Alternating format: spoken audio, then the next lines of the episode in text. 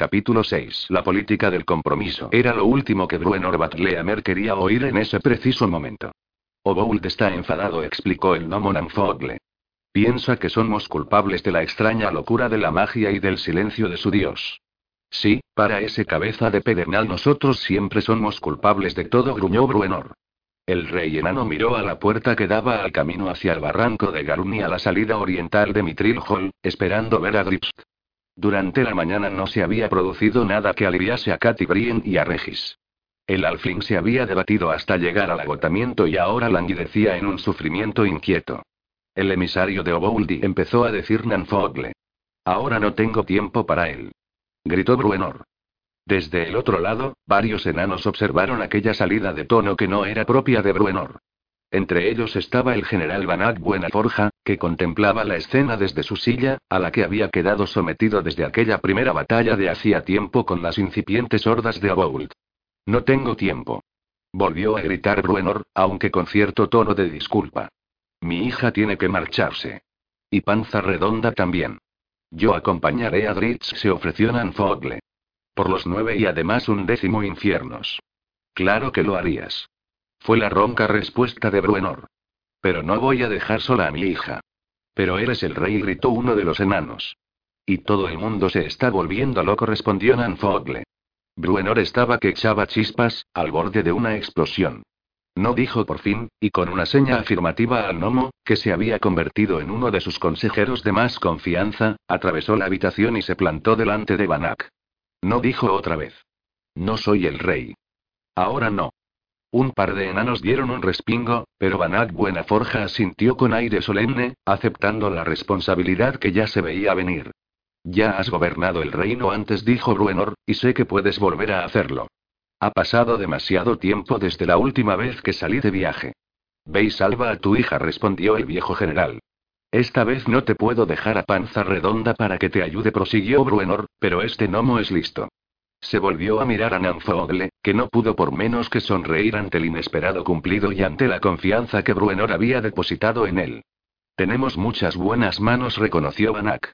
Bien, pues no empecéis otra guerra con Obould, le aconsejó Bruenor, no sin que esté yo para acabar con algunos de sus perros. Jamás. Bruenor le dio a su amigo una palmada en el hombro, se volvió y se marchó. Una parte importante de él sabía cuáles eran sus responsabilidades allí, donde el clan Batleamer lo reconocía como líder, especialmente en momentos tan conflictivos, pero una parte aún más importante sabía que, si bien era el rey de Mitril Hall, también era el padre de Katy Brie y el amigo de Regis. Y en ese momento aciago, pocas cosas más tenían importancia. Encontró a Dritz en el barranco de Garum, junto con el enano más maloriente y sucio que era posible imaginar. Listos para partir, mi rey. Tibledorf Puent lo saludó con entusiasmo. El mugriento enano no podía dejar de llamar la atención, con su armadura de batalla llena de arañazos, las placas afiladas y las picas melladas, todo chirriando a cada movimiento. Bruenor miró al Grow, que se limitó a hacer un gesto de resignación. Hacía tiempo que había renunciado a pelear con luchadores como ese. ¿Estás dispuesto a ir? Le preguntó Bruenor. Con la perspectiva de una guerra aquí, los ojos de Puent brillaron al pensar en esa halagüeña perspectiva, pero negó resueltamente con la cabeza. Mi lugar está con mi rey. Dijo. Buena Forja será el regente de Mitril Hall mientras yo esté ausente. En los ojos del enano hubo un momento de confusión que se pasó enseguida. Con mi rey Bruenor. Insistió. Si tú vas de viaje, Puent y sus muchachos van de viaje. Al oír esas palabras, se produjo una gran ovación y varias puertas próximas se abrieron de golpe. La famosa brigada revientabuches en pleno salió al ancho corredor. Oh, no, no. Protestó Bruenor. Nada de eso. Pero mi rey. Gritaron al unísono veinte revientabuches. No le voy a quitar al regente Buena Forja en estos tiempos de tribulación la mejor brigada que ha habido jamás en Faerun, dijo Bruenor. No, no puedo. Miró a Puenta los ojos. Además, no hay lugar para ninguno de vosotros en la carreta. Ya. Nosotros iremos corriendo. Insistió Puent. Vamos a ir con zapatos mágicos y no tenemos suficientes para que todos vosotros podáis seguirnos, explicó Bruenor. No tengo dudas de que correríais hasta caer muertos, pero ahí se acabaría todo. No, amigo mío, tu lugar está aquí en caso de que Oboul piense que ha llegado otra vez la hora de la guerra. Lanzó un gran suspiro y miró a Dritz en busca de apoyo. Hasta yo tendría que quedarme, musitó por fin. Y volverás muy pronto, le prometió el Drow. Ahora tu lugar está en el camino, conmigo, con Katy Brie y con Regis. Te advierto que no tenemos tiempo para paparruchas. Nuestra carreta nos aguarda. Mi rey. Gritó Puent. El enano despidió a su brigada con un gesto, pero salió corriendo detrás de Dritz y de Bruenor cuando se pusieron en marcha hacia los túneles que los llevarían hasta sus atribulados amigos. Al final, solo fueron cuatro los que dejaron Mitril Hall en la carreta tirada por un par de las mejores mulas que se pudieron encontrar. Y no fue Puente el que se quedó, sino Regis. El pobre Alfling no podía dejar de moverse, tratando de mantener a raya a unos monstruos que nadie más podía ver, y con toda la furia y la desesperación de un Alfling que estuviera al borde del propio abismo. No podía comer. No podía beber. Ni por un momento dejaba de patalear y de morder, y las palabras no hacían mella en él. Solo con la colaboración de numerosos ayudantes pudieron los enanos hacerle ingerir algún alimento, algo que sería imposible en una carreta en movimiento en medio de parajes inhóspitos. Bruenor era partidario de llevarlo de todos modos, e insistió hasta ponerse ronco, pero al final fue Dritz el que se impuso. Ya basta. Dijo, guiando a un Bruenor lleno de frustración. Aún suponiendo que la magia surta efecto, aunque la carreta aguante, añadió, tardaremos diez días o más en llegar a espíritu elevado, y otros tantos en volver. No sobreviviría. Dejaron a Regis en el estupor que le producía el agotamiento, totalmente vencido. Tal vez se recupere con el transcurso del tiempo, explicó Dritz mientras avanzaban a buen paso por los túneles, atravesando el gran barranco. No fue afectado directamente por la magia, como en el caso de Katy Brie. Está al helado, elfo. Y como ya he dicho, puede ser que se le pase. Tus sacerdotes podrán llegar a él. Tritz hizo una pausa. O lo haré yo. ¿Qué me estás diciendo, elfo? inquirió Bruenor. Id y preparad la carreta, les indicó Dritz, pero esperadme. Dándose la vuelta salió a todo correr por donde habían venido, en dirección a la habitación de Regis, donde entró como un vendaval y se fue derecho al pequeño cofre que había encima del tocador. Con manos temblorosas, sacó el colgante de rubí. ¿Qué te propones? preguntó Cordio Carabollo, un sacerdote de gran fama que estaba junto al alfling. Tritz calzó el colgante. El rubí mágico rotaba, tentador, bajo la luz de las antorchas. Tengo una idea. Por favor, despertad al alfling, pero sostenedlo con firmeza, todos vosotros. Miraron al Grow con curiosidad, pero tantos años juntos les habían enseñado a confiar en Dritz Dourden, e hicieron lo que les había dicho. Regis se despertó moviendo los brazos, pataleando como si estuviera tratando de ahuyentar a un monstruo invisible. Dritz puso su cara muy cerca de la del Alfling, lo llamó, pero Regis no dio ni señales de haber oído a su viejo amigo. El Drow le puso ante los ojos el colgante y lo hizo rotar. Los reflejos atrajeron a Dritz a su interior, de una forma persuasiva y tranquilizadora, y poco después, en las profundidades del rubí, encontró a Regis. Dritz dijo el alfling en voz alta y también en la mente del drow, ayúdame. Dritz tuvo un levísimo atisbo de las visiones que atormentaban a Regis. Se encontró en una tierra de sombra el mismísimo plano de la sombra, tal vez, o algún otro plano inferior, con oscuras y ominosas criaturas que lo acechaban por todas partes, tratando de asirlo, de morderle la cara con sus bocas llenas de afilados dientes. Unas manos con garras lo amenazaban desde el campo periférico de su visión, siempre un poco por delante de él. Llevado por el instinto, Tritz desplazó su mano libre hacia la cimitarra que colgaba de su cadera, emitió un grito y empezó a desenvainar.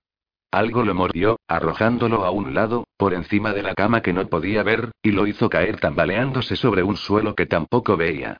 En la distancia, Tritz oyó el ruido de algo que rebotaba en el suelo de piedra y supo que era el colgante de Ruby. Sintió una sensación de quemazón en el antebrazo y cerró los ojos en una mueca de dolor. Cuando los volvió a abrir, se encontraba otra vez en la habitación. Cordio estaba a su lado. Se miró el brazo y vio un reguero de sangre donde se había cortado al caer con la cimitarra a medio desenvainar. ¿Qué? Empezó a preguntar al enano. Lo siento, elfo dijo Cordio, pero tuve que sujetarte. Estabas viendo monstruos como el Alfling, y sacando la espada y no digas más, buen enano replicó Dritz, incorporándose hasta quedar sentado. Adelantó el brazo para apretar fuerte y contener la hemorragia. Traedme un vendaje. Les gritó Cordio a los demás, que estaban procurando por todos los medios sujetar al enloquecido Regis. Está ahí dentro, le explicó Dritz a Cordio mientras este le vendaba el brazo. Lo encontré. Gritó pidiendo ayuda. Sí, eso lo hemos oído. Está viendo monstruos, seres de sombra, en un lugar horrible. Otro enano se acercó y le entregó a Cordio el colgante de rubí. El sacerdote se lo dio a Dritz, pero el Drow lo rechazó. Guárdalo, dijo. Tal vez encuentres una manera de llegar a él, pero ten cuidado. Ya lo creo. Tendré una brigada de revientabuches listos para sujetarme si es necesario, le aseguró Cordio. Más que eso, dijo Dritz. Ten cuidado de poder escapar del lugar donde ahora está Regis. Miró con pena a su pobre amigo Alflin, comprendiendo por primera vez el horror que sentía Regis cuando estaba despierto. Tritz alcanzó a Bruenor en los salones orientales. El rey estaba sentado en el banco de una fabulosa carreta de madera pulida y ruedas sólidas, con un subcarruaje provisto de varios fuertes muelles hechos de una aleación creada por Nanfogle, casi tan resistente como el hierro, pero mucho menos quebradiza. En la carreta se apreciaban la maestría y el orgullo del artesano, una representación digna del arte y la pericia de Mitril Hall. Sin embargo, el vehículo no estaba terminado todavía, ya que los enanos habían pensado en incluir una cama y quizá la posibilidad de una ampliación extensible para carga, con unas varas más largas que permitieran enganchar un tronco de seis u ocho caballos.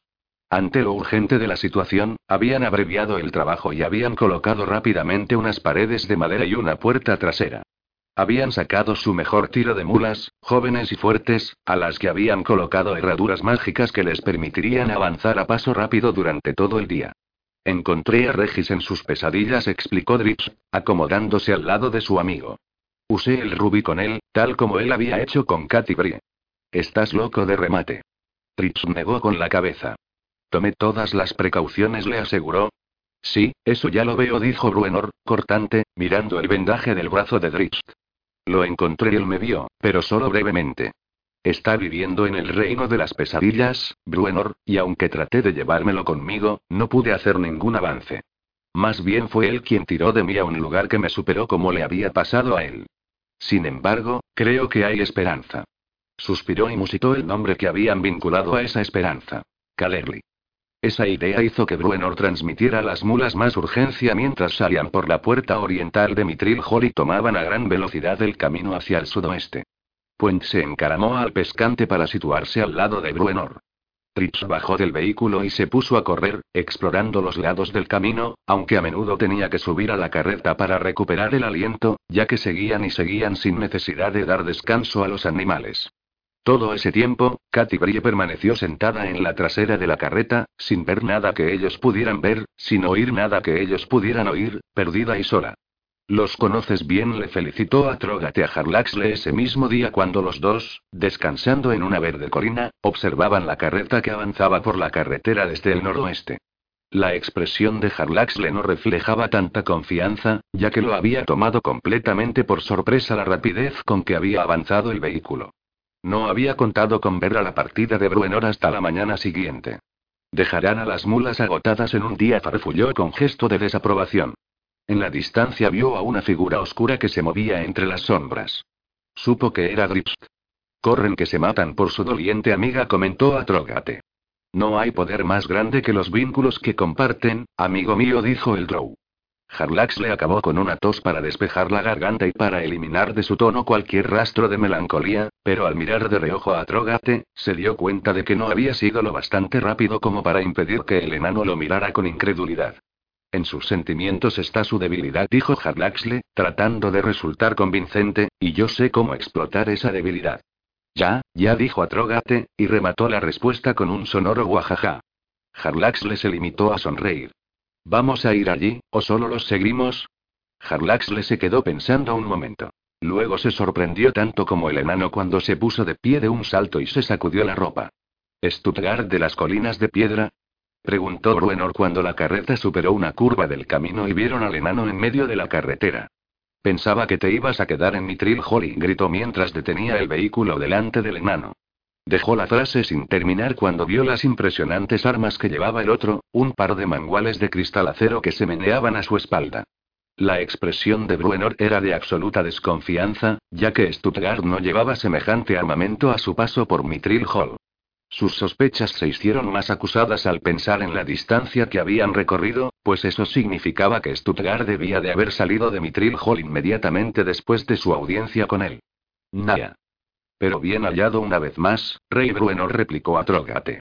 ¿Qué te propones, enano? preguntó Bruenor. Junto a él, Puent se puso de pie y empezó a flexionar las rodillas, listo para combatir. A un lado del camino se oyó un rugido que hizo mirar a todos en esa dirección. Allí, sobre la rama de un árbol solitario que dominaba el camino, estaba Genuibar, moviendo las zarpas como si tuviera intención de saltar sobre el enano. Paz, buen rey, dijo a Trógate, alzando las manos ante sí. No soy un enemigo. Ni eres Stuttgart de las colinas de piedra, dijo una voz que llegaba desde un punto más lejano del camino, por detrás de Atrógate y por delante de la carreta. Bruenor y Puent miraron más allá de Stuttgart y asintieron, aunque no podían ver a su compañero Drow. Stuttgart miró por encima del hombro. Sabía que era Dritz, aunque el Drow estaba bien escondido entre la maleza y no lo podía ver. Tendría que haberte reconocido en la corte de Bruenor, dijo Dritz. Son mis manguales, explicó Stuttgart. Parezco más grande con ellos, al menos eso me dicen. Buajaja. Han pasado un montón de años desde que cruzamos armas, ¿eh, Dritz Dourden? ¿Quién es? Le preguntó Bruenor a Dripst. Luego miró de frente al enano de la carretera. ¿Quién eres? ¿Dónde está? Dijo Dritz a modo de respuesta, suscitando gestos de sorpresa en Bruenor y Puent. Está delante de ti. ¿Es que estás ciego, elfo? Gritó Puent. Él no replicó Dritz. No Stuttgart. Ah, cómo me entristece que mi apreciado Drow no sea capaz de recordar mi nombre, dijo el enano de la carretera. ¿Dónde está quién? Bruenor empezaba a impacientarse y a montar en cólera. Se refiere a mí, respondió otra voz. En el lado del camino opuesto al de Genuibar estaba Harlaxle. Vaya, este era el grano en el trasero que tenía Moradin, gruñó Bruenor. Se rascó y tuvo que caernos a nosotros. También yo me alegro de verte, Rey Bruenor, dijo Harlaxle con una reverencia. En ese momento, Tritz salió de entre la maleza y avanzó hacia el grupo. El Drow no había desenvainado. De hecho, apoyó el arco sobre el hombro mientras avanzaba. ¿Qué pasa, mi rey? preguntó Puent, mirando nerviosamente primero a Dritz y luego a Harlaxle. ¿Qué? No va a haber pelea, le aseguró Bruenor, lo que le causó una decepción. Todavía no va a haber pelea. Jamás añadió Harlaxle, colocándose junto a su compañero. Ya. Dijo Puent con un bufido. ¿A qué viene todo esto? Exigió saber Bruenor. Atrógate farfulló algo cuando Dritz pasó a su lado, y meneó la cabeza con pesar, haciendo un ruido tintineante con las cuentas que sujetaban sus trenzas. Atrógate susurró Dritz al pasar, y el enano lanzó una risotada. ¿Con qué lo conoces? Dijo Bruenor. Ya te hablé de él. Cuando Rodeluscan miró a Harlaxle. Hace ocho años. El mercenario Drow asintió. Un día aciado para muchos. Pero no para ti y los tuyos. Te lo dije entonces y te lo repito ahora, Tritz Douden. La caída de Luskan y del capitán de Udermont no fue obra de Bregan Me habría gustado tanto tratar con él como con él jamás habría tenido tratos contigo y con tus mercenarios, lo interrumpió Dritz. Harlaxle no terminó la frase. Se limitó a abrir las manos, reconociendo la verdad de aquellas palabras. ¿A qué viene todo esto? preguntó Bruenor. Nos enteramos de vuestra situación y, de lo de Katy explicó Harlaxle. Lo correcto es recurrir a Caderly, por eso envié a este amigo ahí a que nos mintiera, dijo Dritz. Me pareció lo más prudente en ese momento, admitió Harlaxle, pero lo correcto es y sigue siendo recurrir a Caderly, y tú lo sabes. Yo no sé nada de lo que concierne a Harlaxle, le replicó Dritz, a lo que Bruenor asintió. Si es todo lo que tienes que decir, ¿por qué habrías de reunirte con nosotros en el camino? Supongo que le estaba apeteciendo un viaje, dijo Puent, y sus muñequeras crujieron al rozarse cuando cruzó los musculosos brazos sobre el pecho. No precisamente respondió el Drow, aunque agradecería la compañía. Hizo una pausa y miró a las mulas, evidentemente sorprendido de lo frescas que parecían teniendo en cuenta que habían recorrido más trayecto de lo que podrían recorrer la mayor parte de los tiros normales en dos días. Herraduras mágicas señaló Dritz. Este tiro puede recorrer en un día lo que otros en seis. Harlax le hizo un gesto para indicar que lo había entendido. Ahora sí que le apetece un paseo, comentó Puent, y Harlax le no pudo menos que reír, pero negó con la cabeza. No, buen enano, un paseo no explicó, pero hay algo que quisiera pediros. Vaya sorpresa. dijo Dritz secamente. Yo también necesito a Caderly, aunque por un motivo totalmente diferente, explicó Harlaxle, y él me va a necesitar a mí, o se alegrará de que esté allí cuando sepa cuál es ese motivo. Por desgracia, mi última visita al poderoso sacerdote no fue muy bien y me pidió que no volviera. ¿Y piensas que te recibirá si vas con nosotros? coligió Bruenor mientras Dritz sentía. Ya. Dijo el rey enano con un bufido. Más te vale encontrar una excusa mejor. Mucho mejor, replicó Harlaxle, dirigiéndose más a Dritz que a Bruenor. Y os lo contaré todo, pero es una larga historia y no debéis retrasaros por el bien de tu esposa. No trates de hacernos creer que te preocupas por mi hija. Gritó Bruenor, y Harlaxle retrocedió un paso. Sin embargo, Dritz advirtió algo que Bruenor, demasiado alterado, no pudo ver. Vio un destello de auténtico pesar en los ojos de Harlaxle.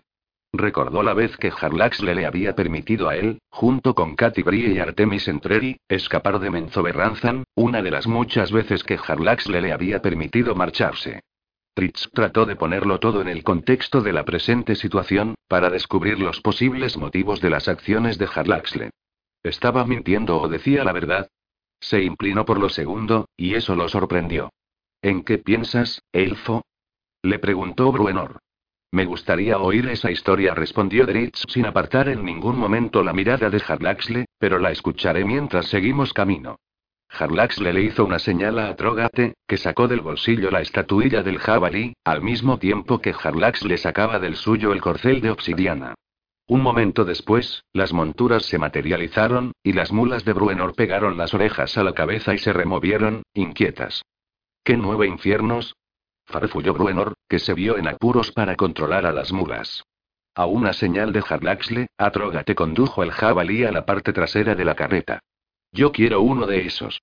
Dijo Tibledorf Puent, mirando con ojos codiciosos al jabalí demoníaco cuando pasó a su lado. Oh, mi rey. Harlaxle sofrenó a su cabalgadura de pesadilla y la puso al paso junto a la carreta. Tritz subió al pescante de ese lado para sentarse lo más cerca posible de él. Entonces, llamó a Genuibar. La pantera sabía cuál era su lugar. Abandonó el árbol, tomó impulso al pasar junto a Trogate y saltó a la carreta para hacerse un ovillo alrededor de los pies de Katy dispuesta a defenderla. Es un largo camino, señaló Dritz. Es una larga historia, replicó Harlaxle. Entonces, cuéntala sin prisas y sin omitir detalle. La carreta seguía sin moverse, y tanto Dritz como Harlax le miraron a Bruenor, que les devolvió una mirada oscura, llena de dudas. ¿Estás seguro de esto, elfo? Le preguntó a Dritz. No respondió el elfo, pero luego miró a Harlaxle, meneó la cabeza y cambió de idea. A espíritu elevado dijo. Con esperanzas añadió Harlaxle. Dritz se volvió a mirar a Katy Brie, que estaba tranquilamente sentada, por completo ajena al mundo que la rodeaba. Capítulo 7. Numerando las hebras. Esto es inútil. Gritó Anna Brick Prestocovin. El vehemente mago de puerta de Baldura adelantó las manos sobre la mesa y desordenó una pila de pergaminos. Tranquilo, amigo, dijo Dalebrentía Promise, otro viajero proveniente de la misma ciudad. Dalebrentía, más viejo y con una gran barba gris que parecía empequeñecer su escueta figura, tenía todo el aspecto de un mago, y además lucía la vestimenta típica de su oficio. Un sombrero azul en forma de cono y una túnica del mismo color, pero más oscuro, adornada con estrellas doradas. Debemos respetar los pergaminos y libros de espíritu elevado, añadió. Unos meses antes, la explosión de frustración de Wanabrik habría merecido un mar de desdén en el estudio de la gran biblioteca, donde la enorme colección de conocimientos de todo tipo llegados de cualquier parte de Faerun, reunida por Caderly y su gente, era reverenciada y atesorada.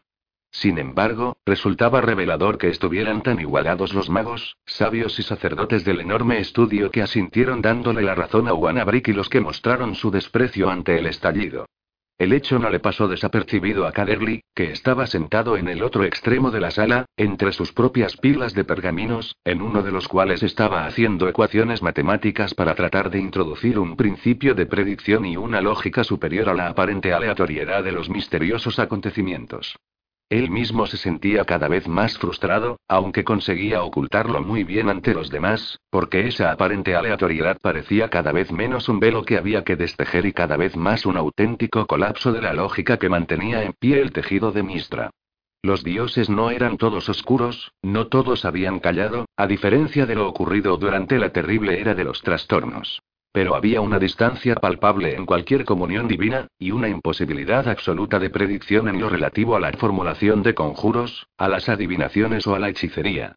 Caderly se puso de pie y se acercó a la mesa donde estudiaba el trío de los visitantes de Puerta de Baldur, pero a sabiendas desplegó una sonrisa encantadora y caminó con pasos mesurados y tranquilos. Te presentamos nuestras excusas, buen hermano Bonaduce, dijo Dalebrentía cuando Caderly se acercó. Mi amigo es joven y está realmente preocupado. Brick se volvió hacia Caderly, inquieto. Su expresión seguía siendo tensa a pesar del saludo tranquilo de este. No te culpo a ti ni a espíritu elevado, dijo Brick. Al parecer, mi enfado es tan difuso como mi magia. Todos estamos frustrados y cansados, dijo Caderly. Hemos dejado a tres de nuestro gremio en diversos estados de demencia, explicó Dalebrentía, y un cuarto, un amigo de Wanabrick, fue consumido por su propia bola de fuego cuando trataba de ayudar a un granjero a despejar un terreno. Estoy seguro de que la lanzó lejos, pero estalló incluso antes de dejar su mano. El tejido es eterno, dijo Wanabrick, furioso. Debe ser y estable y eterno. De lo contrario, el trabajo de toda mi vida habría sido una broma cruel. Los sacerdotes coinciden en eso, dijo un homo, un discípulo de Gond. Su apoyo era elocuente. Los hombres de Gon, amantes de la lógica y de los mecanismos, del polvo humeante y de los artilugios, construidos con más mafia que magia, habían sido los menos afectados por los repentinos problemas. Es joven, le dijo Dalebrentía a Calerly. No se acuerda de la era de los trastornos. Yo no soy tan joven, replicó Calerly. Demente. Gritó Dalebrentía y se rió para romper la tensión. Los otros dos magos de Puerta de Baldur, uno de mediana edad como Caderly y el otro todavía más viejo que Dalebrentía, también rieron. Pero entre nosotros hay muchos que sienten el crujir de las rodillas una mañana de lluvia y no están muy de acuerdo, buen hermano Bonaduce rejuvenecido. Hasta Caderly sonrió al oír eso, porque su viaje por la edad había sido realmente extraño. Había comenzado la construcción de espíritu elevado después de que la maldición del terrible caos provocara la destrucción de su predecesora, la biblioteca edificante. Valiéndose de la magia que le dio, mejor dicho, que canalizó a través de él el dios de Neir, Caderly había envejecido mucho, hasta el punto de creer que la construcción culminaría con su muerte en un estado de vejez muy avanzada. Él y Danica aceptaron ese destino por el bien de espíritu elevado, el magnífico tributo a la razón y la iluminación. Pero el desgaste resultó ser solo temporal, tal vez una prueba de Demeir para probar la lealtad de Caderly a la causa que profesaba, la causa de Demeir. Una vez terminado espíritu elevado, el hombre había empezado a rejuvenecer físicamente, de modo que su aspecto actual era el de una persona mucho más joven, más joven incluso del que correspondía a su verdadera edad. Tenía 44 años, pero parecía que contaba con algo más de 20, incluso menos que sus hijos gemelos. Ese extraño viaje hacia la juventud física se había estabilizado a continuación, o eso creía Caderly, que tenía la impresión de que iba envejeciendo de una manera más normal en el curso de los últimos meses. Yo he hecho el más extraño de los viajes, dijo Caderly, apoyando un brazo apaciguador en el hombro de Wanabrick. Me temo que lo único constante es el cambio. Pero seguramente no como este. Replicó Wanabrick. Eso esperamos, dijo Caderly. ¿Has encontrado alguna respuesta, buen sacerdote? Preguntó Dalebrentía. Solo que Deneir trabaja a la par que yo, escribiendo su lógica, tratando de encontrar razón al caos, aplicando reglas a lo que aparentemente no las tiene. Y sin éxito dijo Brick con cierto desdén. Paciencia recomendó Calerly. Se encontrarán respuestas y normas que aplicar. En cuanto las descubramos, también entenderemos el alcance de sus implicaciones, y adaptaremos nuestro pensamiento y nuestros conjuros en consecuencia. El gnomo que ocupaba una mesa cercana empezó a batir palmas al oírlo, y el aplauso se generalizó por todo el estudio. Docenas de magos y sacerdotes se unieron a él y no tardaron en ponerse de pie. Sabía Caderly que no lo vitoreaban a él, sino a la propia esperanza frente a la prueba más aterradora a la que se habían enfrentado. Gracias, le dijo tranquilamente Dalebrentía. Necesitábamos oír eso. Caderly miró a Wanabrick, que estaba de pie, con los brazos cruzados y una expresión tensa de ansiedad y enfado. Sin embargo, consiguió inclinar la cabeza ante Caderly. El sacerdote volvió a palmearlo en el hombro y se alejó, prodigando gestos amistosos y sonrisas entre todos los que lo saludaban en silencio al pasar. Una vez fuera de la sala, dio un profundo suspiro, lleno de honda preocupación. No había mentido al decirle a Dalebrentía que Deneir trabajaba con denuedo para desentrañar lo desentrañable, pero tampoco había dicho toda la verdad. Deneir, el dios del conocimiento, la historia y la razón, solo había respondido a los ruegos de comunión de Caderly con una sensación de grave turbación. Mantén la fe, amigo, le dijo Caderly a Wanabrick esa misma noche, cuando el contingente valduriano abandonó espíritu elevado. Estoy seguro de que es una turbulencia pasajera. Wanabrick no compartía su optimismo, pero de todos modos asintió y se dirigió a la puerta. Confiemos en que así sea, le dijo Dalebrentía a Caderly, acercándose a él y tendiéndole la mano en señal de gratitud. ¿No querés pasar aquí la noche y partir cuando brille el sol? No, buen hermano, ya llevamos fuera demasiado tiempo, replicó Dalebrentía. Varios miembros de nuestro gremio han sido afectados por la locura del tejido puro. Debemos volver con ellos y ver si lo que hemos averiguado aquí puede ser de alguna ayuda. Otra vez más te damos las gracias por permitirnos usar tu biblioteca. No es mi biblioteca, buen Dalebrentía. Es la biblioteca de todos. Yo no soy más que el guardián del conocimiento aquí contenido, y las responsabilidades que los grandes sabios me adjudicaron me hacen ser más humilde. El guardián, y el autor de unos cuantos volúmenes, debo agregar, puntualizó Dalebrentía. Y en verdad que nos haces muy buen servicio como guardián, hermano Bonaduce. En estos tiempos revueltos, encontrar un lugar donde puedan reunirse las mentes brillantes resulta reconfortante, aunque no sea demasiado productivo en esta ocasión en concreto. Sin embargo, aquí tratamos con lo desconocido, y confío en que a medida que se consiga desenredar el tejido, si es de lo que se trata, tengas muchas más obras importantes que añadir a tu colección. Todo lo que tú y tus pares escribáis será bienvenido, le aseguró Calerly. Talebrentía asintió. Nuestros escribientes dejarán constancia de todo lo que se ha hablado aquí hoy para conservarlo en espíritu elevado, de modo que en épocas venideras, cuando problemas como este aquejen a Faerun, Timora no lo quiera, nuestros conocimientos puedan ayudar a los atribulados magos y sacerdotes del futuro. Mantuvieron el apretón de manos mientras duró la conversación, imbuyéndose ambos de la fortaleza del otro, porque tanto Caderly tan sabio, el elegido de Deneir como Dalebrentía un mago cuyo reconocimiento databa ya de la era de los trastornos, que había tenido lugar más de dos décadas antes sospechaban que lo que todos ellos habían experimentado últimamente no era algo pasajero, sino que podría representar el fin del toril que conocían y desembocar en tumultos inimaginables. Leeré con gran interés las palabras de Dalebrentía, le aseguró Caderly cuando por fin separaron sus manos y Dalebrentía se internó en la noche para reunirse con sus compañeros. Formaban un grupo sombrío mientras su carreta rodaba lentamente por el largo camino de acceso a espíritu elevado, pero no tanto como en el momento de su llegada. Aunque no habían descubierto nada sólido que los ayudara a resolver el preocupante enigma que tenían planteado, era difícil abandonar espíritu elevado sin un asomo de esperanza. En realidad, la magnificencia de la biblioteca tenía que ver tanto con su contenido como con su construcción, con miles de pergaminos y volúmenes donados por ciudades tan lejanas como Aguas Profundas y Luscan, Luna Plateada e incluso la Gran Kalimport, situada muy al sur. En el lugar había un aura de luminosidad y esperanza, cierta grandeza y perspectivas prometedoras que seguramente no se daban en ninguna otra estructura del mundo. Talebrentía había subido a la carreta junto al viejo Resmilitu, mientras que Wanabrick iba en el pescante con Pearson Glut, que conducía los dos ponis. Encontraremos las respuestas que necesitamos, dijo Dalebrentía, sobre todo para el impaciente Wanabrick, aunque también para que lo oyeran todos. Solo los acompañaba el repiqueteo de los cascos y el traqueteo de las ruedas sobre las piedras. Llegaron al largo camino de tierra apisonada que los llevaría de las montañas copos de nieve a Carradón. La noche se iba haciendo más oscura a medida que avanzaban bajo el denso dosel de los árboles. En los bosques que los rodeaban reinaba un silencio casi absoluto, lo cual les habría parecido extraño de haber reparado en ello. Solo de vez en cuando había un susurro ocasional del viento entre las hojas. Las luces de espíritu elevado quedaron atrás y pronto se impuso una oscuridad total.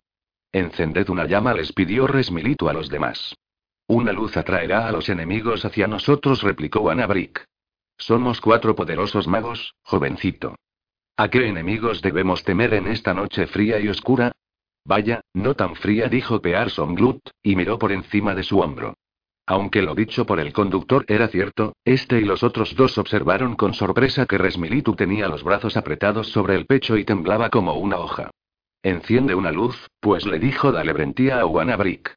El joven mago cerró los ojos y movió los dedos mientras formulaba un hechizo para conjurar una luz mágica encima de su bastón de roble.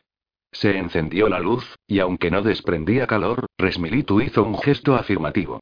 Talebrentías movió para coger una manta de las talegas que llevaban en la parte trasera de la carreta. Entonces, todo volvió a estar oscuro.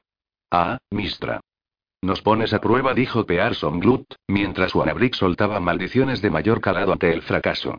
Un momento después, la afabilidad de Pearson se transformó en alarma. La oscuridad se tornó más intensa que la noche que los rodeaba, como si la esencia mágica de Wanabrick no solo hubiera fallado, sino que se hubiese transformado en un conjuro opuesto, de oscuridad. El hombre detuvo a los ponis. No podía verlos, ni siquiera podía ver a Wanabrick, que estaba sentado a su lado. No tenía manera de saber si también ellos habían sido engullidos por la negrura absoluta. Maldita sea esta locura. Gritó Anna Brick. Pero si se han borrado las mismísimas estrellas, dijo Dalebrentía en el tono más desenfadado que pudo fingir, confirmando que la parte trasera de la carreta también había caído víctima de la aparente inversión del conjuro. Entonces, Resmilitu gritó mientras le castañeteaban los dientes. Tanto frío. Y antes de que los demás pudieran reaccionar, también sintieron un frío tan profundo que los caló hasta los huesos. ¿Qué es esto? Dijo atropelladamente Pearson Glut, porque sabía también como los otros que el frío no era un fenómeno natural, y sentía al igual que sus compañeros que había una malevolencia en ese frío, una sensación de muerte. Resmilitu fue el primero en gritar de dolor cuando alguna criatura invisible subió por el lateral de la carreta y le clavó sus garras al anciano mago. Luz. Luz gritó Dalebrentía. Pearson Blood se aprestó a atender su llamada, pero los ponis empezaron a agitarse y a dar coces mientras relinchaban lastimosamente. El pobre conductor no podía mantener a raya a los frenéticos animales. Junto a él, Wanabrick hizo un movimiento ondulante con los brazos, atreviéndose a adentrarse en el reino sumamente impredecible de la magia para hacer un encantamiento aún mayor. Produjo una luz más brillante, pero solo duró un instante, lo suficiente como para ver la forma contrahecha y sombría que atacaba a Resmilitu. Era una criatura baja y achaparrada, de carne negra, hombros anchos y encorvados y una cabeza que parecía salir directamente de ellos. Sus piernas no eran más que colgajos de pellejo, pero tenía unos brazos largos, con los tendones bien marcados, y unas manos acabadas en largas garras. Cuando Resmilitu se cayó de la carreta, la criatura lo siguió, propulsándose con los miembros delanteros, como un hombre sin piernas que se arrastrara. Fuera. Gritó Dalebrentía, blandiendo una delgada varita de madera pulida con punta de metal. Lanzó sus proyectiles de energía pura justo cuando se apagaba la luz mágica de Wanabrick. La criatura huyó de dolor, pero también el pobre Resmilitu, y los demás oyeron cómo se rasgaban las vestiduras del viejo mago. Fuera repitió Dalebrentía. Esa frase accionaba su varita mágica, y todos oyeron cómo salían nuevos proyectiles aunque no pudieron ver ningún destello en medio de la negrura mágica. Más luz. Gritó Dalebrentía. Otra vez se oyó la llamada desesperada de Resmilitu, y el aullido de dolor de la criatura, aunque sonó más como un alarido de placer asesino que como un quejido. Wanabrick se tiró del pescante encima de la carnosa bestia y empezó a aporrearla con su bastón para apartarla del pobre Resmilitu. El monstruo no era demasiado fuerte, y el mago consiguió liberar un brazo, pero entonces fue Pearson Blood el que gritó desde delante, y la carreta se sacudió hacia un lado. En ese momento, se apartó de la oscuridad mágica y la luz que remataba el bastón de roble de Wanabrick volvió a brillar e iluminó el entorno. Sin embargo, el mago no encontró en ello gran consuelo, porque los animales, aterrorizados, arrastraron el vehículo, lo sacaron del camino y lo lanzaron por una pronunciada pendiente. Todos trataron de sujetarse, pero las ruedas delanteras giraron de repente, se atascaron en una rodera, y la carreta volcó. La madera se partió y los magos gritaron, pero el alarido más grande fue el de una mula a la que se le rompieron las patas en el vuelco. Talebrentía aterrizó de bruces en el musgo, al pie de un árbol, y tuvo la certeza de haberse roto un brazo. Sin embargo, trató de dominar el dolor y se puso de rodillas. Echó una rápida mirada a su alrededor buscando su bastón, pero lo que vio fue al pobre Resmilitu. La bestia estaba destrozando frenéticamente lo que quedaba de él. Talebrentía pensó en acudir en su ayuda, pero se contuvo cuando una ráfaga de luz relampagueante surgió del otro lado, sacó a la bestia sombría de encima de su amigo y la arrojó lejos en medio de la noche. Talebrentía miró a Wanabrick para expresarle su aprobación. Pero no consiguió hacerlo. Al mirar hacia el hombre que tenía el bastón de luz mágica, Talebrentía vio que otras bestias sombrías se arrastraban por detrás del mago más joven. Eran fofas, encorvadas, y se aproximaban con voracidad. A un lado de Wanabrick, apareció Pearson Glut, tambaleándose. Una bestia montada sobre su espalda le apretaba el cuello con un brazo mientras le clavaba las garras de la otra mano en la cara. Talebrentía se puso a formular un conjuro y produjo una especie de guisante abrasador con la idea de lanzarlo más allá de Wanabrick, lo bastante lejos como para que la explosión afectara a la horda que se aproximaba, pero sin tocar a su amigo. Sin embargo, el tejido desfalleciente engañó al viejo mago. El proyectil apenas había salido de su mano cuando explotó. Olas de calor intenso lo alcanzaron, y Dalebrentía se echó atrás, llevándose las manos a los ojos. Se revolcó por el suelo como un loco, tratando de apagar las llamas, demasiado presa de su dolor como para oír los gritos de sus amigos ni los de las enormes bestias, que también aullaban al ser castigadas por el fuego. En algún recoveco de su mente, al viejo Dalebrentía le quedaba la esperanza de que su bola de fuego hubiera eliminado a los monstruos sin matar a sus compañeros. Sus esperanzas respecto de lo primero se desvanecieron un instante después, cuando unas garras se le clavaron en un lado del cuello. Ensartado como un pez, ciego y quemado por su propio fuego y maltrecho por la caída, era poco lo que podía hacer Dalebrentía para resistirse a la bestia sombría que lo arrastraba. Si Caderly se hubiera quedado en la puerta desde donde había despedido hacía más de media hora a los magos, podría haber visto a lo lejos, en el camino de la montaña, el súbito estallido de fuego que incluso habría encendido un alto pino similar a los fuegos artificiales que el sacerdote había usado a menudo para entretener a sus hijos cuando eran pequeños pero se había ido para adentro en cuanto los cuatro de Puerta de Baldur se habían marchado. La incapacidad de esos visitantes para descubrir nada pertinente movió al sacerdote a volver a su meditación, a intentar otra vez la comunión con Deneir, el dios que, más que ningún otro de los que formaban el panteón, podía ofrecer ciertas claves sobre la fuente de acontecimientos tan impredecibles e inquietantes. Se acomodó en una pequeña habitación iluminada solo por un par de velones, uno a cada lado de la manta que había extendido en el suelo. Allí se sentó con las piernas cruzadas, con las manos sobre las rodillas y las palmas hacia arriba. Durante un largo rato estuvo concentrado solo en su respiración, tratando de que sus inhalaciones y exhalaciones tuvieran la misma duración y usando el recuento para despejar la mente de preocupaciones y tribulaciones. Estaba solo, e inmerso en su cadencia, se apartaba del plano material primario y se adentraba en el reino del pensamiento puro, el reino de Demeir. Había hecho eso mismo muchas veces desde el advenimiento de los trastornos, pero no sin conseguir nada notable. Una o dos veces creyó llegar a Deneir, pero el dios se había escabullido de sus pensamientos antes de que pudiera surgir ninguna imagen clara. Esa vez, sin embargo, Caderly sintió profundamente la presencia de Deneir. Insistió, dejando muy atrás la conciencia. Vio el paisaje estelar a su alrededor, como si estuviera flotando en el cielo, y vio la imagen de Demeir, el viejo escribano, sentado en el cielo nocturno con un gran rollo desplegado ante sí, entonando un cántico, aunque al principio no fue capaz de distinguir las palabras. El sacerdote puso toda su voluntad en acercarse a su Dios, sabiendo que la suerte estaba de su lado, que había entrado en esa región particular de concentración y razón en conjunción con el Señor de todos los glifos y las imágenes. Oyó el cántico. Números. Deneir estaba repasando el metatexto, la lógica vinculante del multiverso.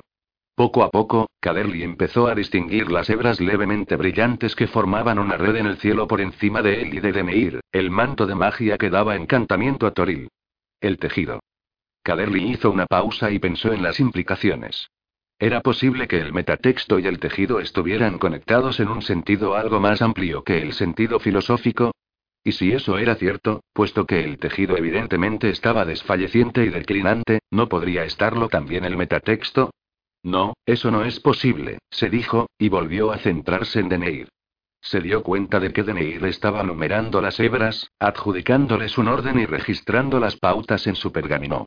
Estaría tratando por algún medio de infundir al decadente tejido la lógica y consistencia perfectas del metatexto. La idea hizo que se estremeciera.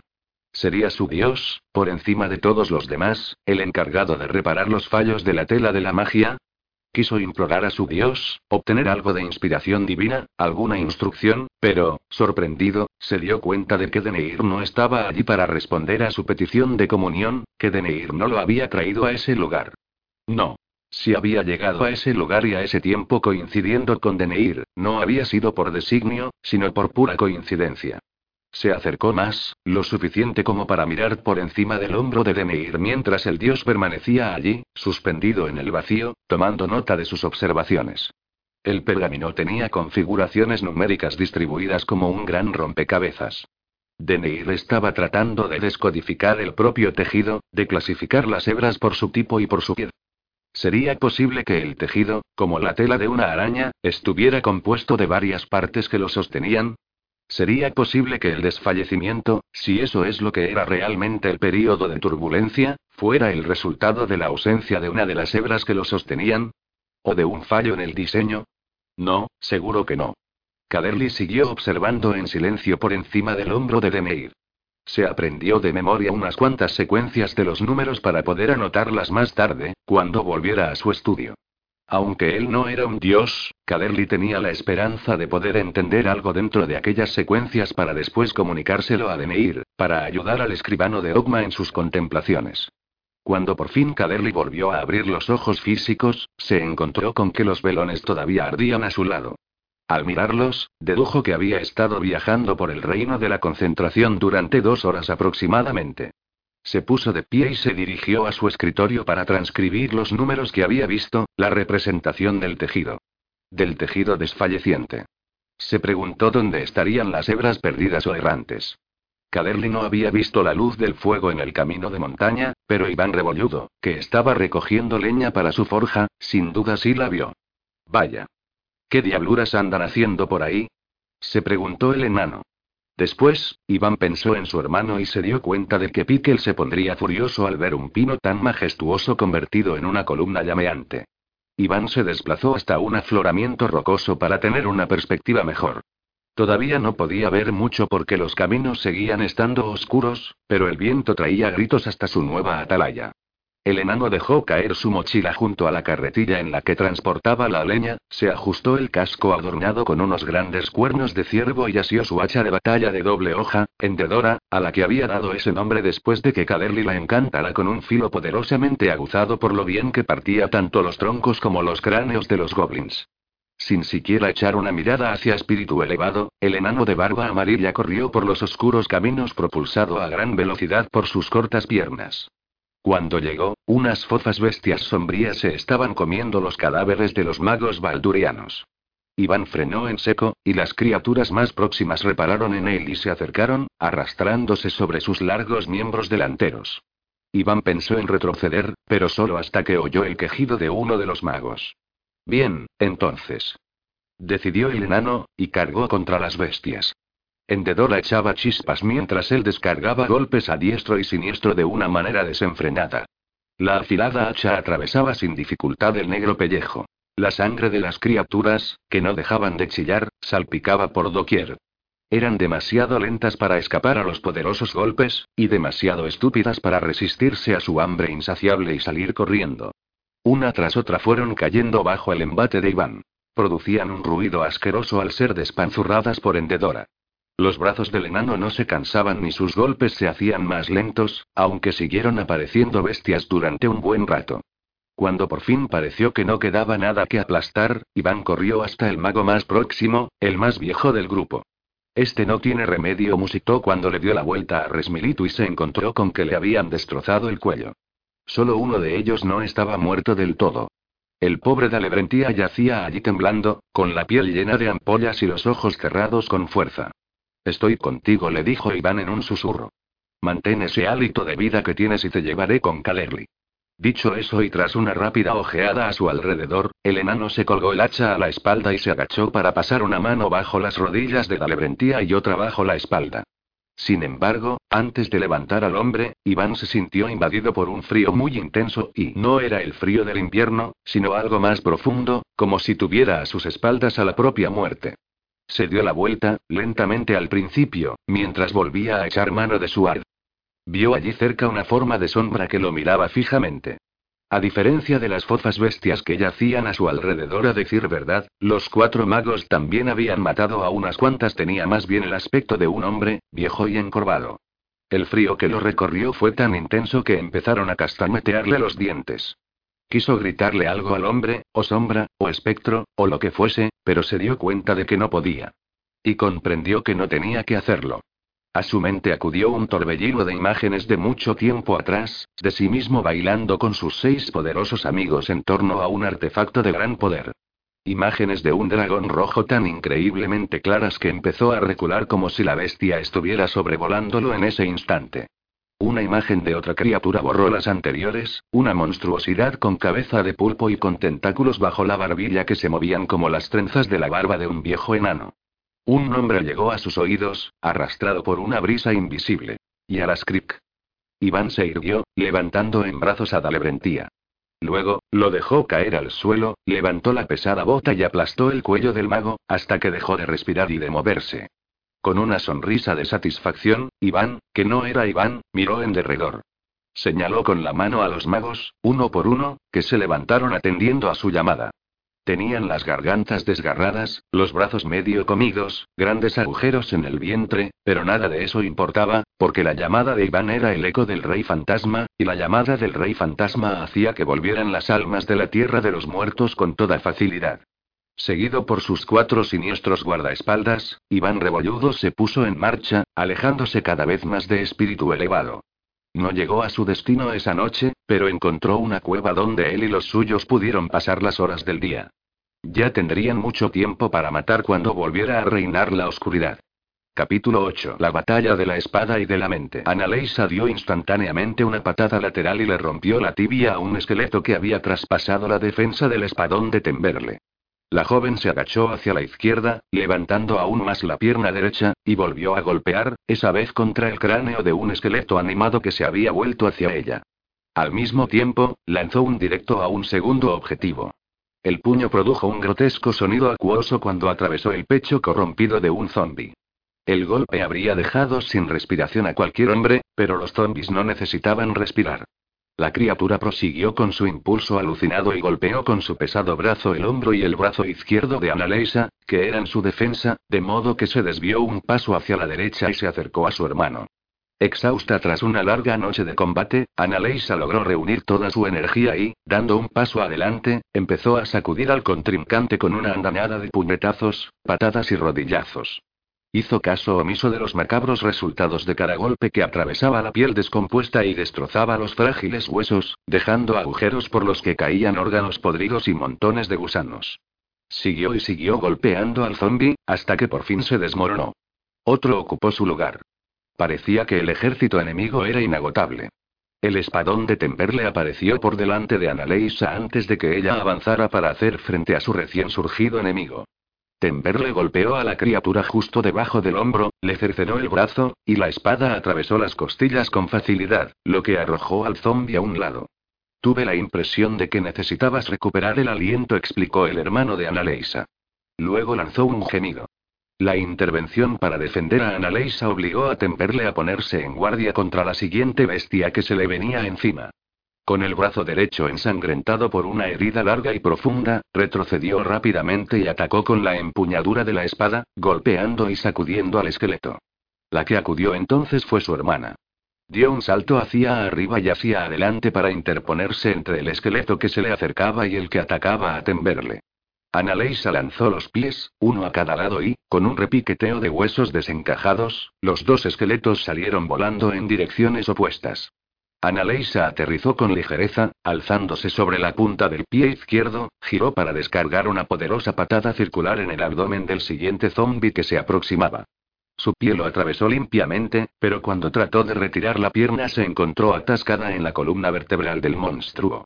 Volvió a tirar, pues no podía hacer otra cosa, y se encontró cada vez más enredada, ya que el zombi, que no había quedado totalmente destruido por el poderoso golpe, la sujetó con sus garras. De nuevo, intervino la espada de Temberle, que atacó de lado con dureza. Alcanzó al monstruo en la cara y lo ensartó. Analeisa cayó hacia atrás sin poder desprenderse del cadáver. Protégeme. Le gritó a su hermano. Pero Analeisa se arrepintió de haber hablado al comprobar que Temberle tenía el brazo cubierto de sangre, que seguía manando de la herida. Cuando asió la espada para volver a golpear y tensó los músculos del antebrazo, la sangre brotó en abundancia. Analeisa supo que no podría continuar así mucho tiempo. ninguno de ellos podría. Exhaustos y horrorizados, y con la espalda tocando casi contra la pared de los almacenes del muelle, necesitaban un descanso del incesante ataque y tiempo para poder reagruparse y curarse las heridas y, de lo contrario, Temberle iba a acabar desangrándose. Cuando por fin consiguió liberarse, Annaleisa se puso de pie, dio un salto y miró en derredor buscando a Pickle o una vía de escape, cualquier cosa que pudiera darle esperanzas. Todo lo que vio fue a otro defensor que caía arrollado por la horda de no muertos, y un mar de monstruos por todas partes. A lo lejos, apenas unas manzanas de donde ellos estaban, saltaban furiosas llamaradas que multiplicaban los incendios en Carradón. Con un suspiro de pesar y un gruñido de determinación al mismo tiempo que luchaba por contener las lágrimas, la joven volvió a combatir con ferocidad, golpeando al monstruo que tenía más cerca y al que atacaba a Temperle con una serie incansable de golpes. Saltaba y giraba, daba patadas y puñetazos, y su hermano trataba de mantenerse a su altura, pero sus embestidas se hacían más lentas y seguía perdiendo sangre. El fin estaba próximo. Son demasiado pesadas. Se quejó una niña. Trataba de levantar una barrica con escaso éxito. De repente, sin embargo, se hizo más ligera, y la niña pasó por la trampilla con tanta facilidad como si el recipiente estuviera vacío. Cuando vio que nadie lo empujaba desde abajo, la niña miró el fondo, pensando que debía de haberse vaciado. Apostado en el tejado, Rorik se mantenía concentrado, ordenando a un sirviente invisible que sostuviera con firmeza la barrica y ayudara a la pequeña. No era un gran conjuro, pero él tampoco era un gran mago todavía, y en esa época en que la magia era tan impredecible y muchas veces tenía el efecto contrario al buscado, no se atrevía a intentar otros más difíciles. Sus esfuerzos lo dejaron satisfecho, al traerle a la memoria que los jefes tienen que ser listos y reflexivos, no solo fuertes en las armas o en el arte. Su padre jamás había sido el mejor luchador, y hubo de esperar casi al final de los trastornos que habían asolado la biblioteca edificante para disfrutar en toda su magnitud del poder que le había concedido Deneir. A pesar de todo, Rorik se lamentó de no haber recibido una formación similar a la de sus hermanos. Dependiendo de un bastón para andar, con el tobillo hinchado y la sucia herida supurando, cada doloroso paso le recordaba que no era gran cosa como guerrero. Tampoco soy gran cosa como mago, pensó, e hizo una mueca cuando su sirviente invisible desapareció. La niña, desequilibrada por la barrica, se cayó. Un lado del recipiente se rompió y el whisky se derramó por la esquina del tejado del almacén. ¿Y ahora qué? preguntó un marinero. Rorik tardó un momento en darse cuenta de que el hombre esperaba que fuera él quien tomara una decisión, pese a ser mucho más viejo y curtido que el menor de los Bonaduce. Sé un líder, se dijo Rorik entre dientes, y señaló al frente del almacén, al borde de poca altura bajo el cual la batalla estaba en su apogeo. Duda. Annaleisa oyó a su derecha el grito familiar, mucho más allá de Temberle.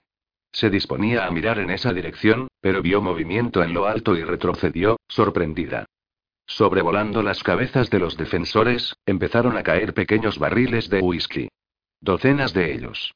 Volaban y caían aplastando a zombies y demás desdichadas criaturas unos, y reventándose sobre los adoquines otros. ¿Qué de mí? gritó más de un sorprendido defensor, entre ellos Temberle. Duda. Fue la enfática respuesta. Todos los defensores miraron en esa dirección y vieron que Piquel corría hacia ellos. Llevaba el brazo derecho extendido hacia un lado, apuntando a la horda con su cachiporra, que lanzaba chispas. Al principio, la luz brillante bastó para mantener a los no muertos apartados, de modo que el camino se despejaba mientras él seguía corriendo, pero lo más importante era que esas chispas encendían el alcohol derramado, y no había nada que ardiera mejor que el whisky de Carradón. El enano seguía su carrera lanzando llamas con su cachiporra y otras llamas le respondían. A pesar del dolor, a pesar de los temores por sus hermanos, Annaleisa no pudo por menos que soltar una risita al ver pasar al enano, agitando su muñón como si fuera el ala de un pato herido. En realidad, no corría, según observó Annaleisa, sino que se deslizaba. La asaltó una imagen de un Rorik de cinco años patinando por el huerto de su madre en espíritu elevado, con una bengala chispeante en la mano, y se sintió invadida por una repentina alegría, como si estuviera segura de que el tío Pickle podría hacer que todo se solucionara. Sin embargo, desechó rápidamente aquella idea y acabó con un monstruo cercano que había quedado por delante de la muralla de fuego. Después corrió hacia Temberle, que ya estaba empezando a gritar para organizar la retirada. Annalisa rebuscó en su bolsillo y sacó un lienzo limpio con el que intentó parar la hemorragia del brazo de Temberle. Y fue justo a tiempo. Su hermano le hizo un gesto de agradecimiento y, acto seguido, se desplomó. Annalisa lo sujetó, pidió ayuda y le dio instrucciones a una mujer para que recogiera el espadón de Temberle, ya que sabía, como lo sabían todos, que seguramente le volvería a hacer falta, y muy pronto. Se dirigieron al almacén. Formaban una hilera de enclenques tropas defensivas, tan deterioradas física como emocionalmente. Tal vez esto último sobre todo, ya que nadie ignoraba que su amado Carradón no tenía muchas probabilidades de sobrevivir al sorpresivo ataque. Nos has salvado a todos, le dijo Annalisa a Rorik poco después, cuando volvieron a reunirse una vez más. Tío Pickle hizo el trabajo peligroso, dijo Rorik, señalando con la barbilla al enano. Duda. Ji, ji, ji. Dijo Pickle. Y levantando su cachiporra al mismo tiempo que sacudía la peluda cabeza, añadió. Boom. Todavía no estamos salvados, dijo Temberle, apostado en una pequeña ventana desde donde se veía la carnicería que estaba teniendo lugar en la calle. Había recuperado la conciencia, pero todavía estaba débil y su voz sonaba realmente apesadumbrada. Esos fuegos no van a durar mucho tiempo. Era cierto, pero los incendios alimentados por el whisky habían cambiado las tornas y habían salvado su causa.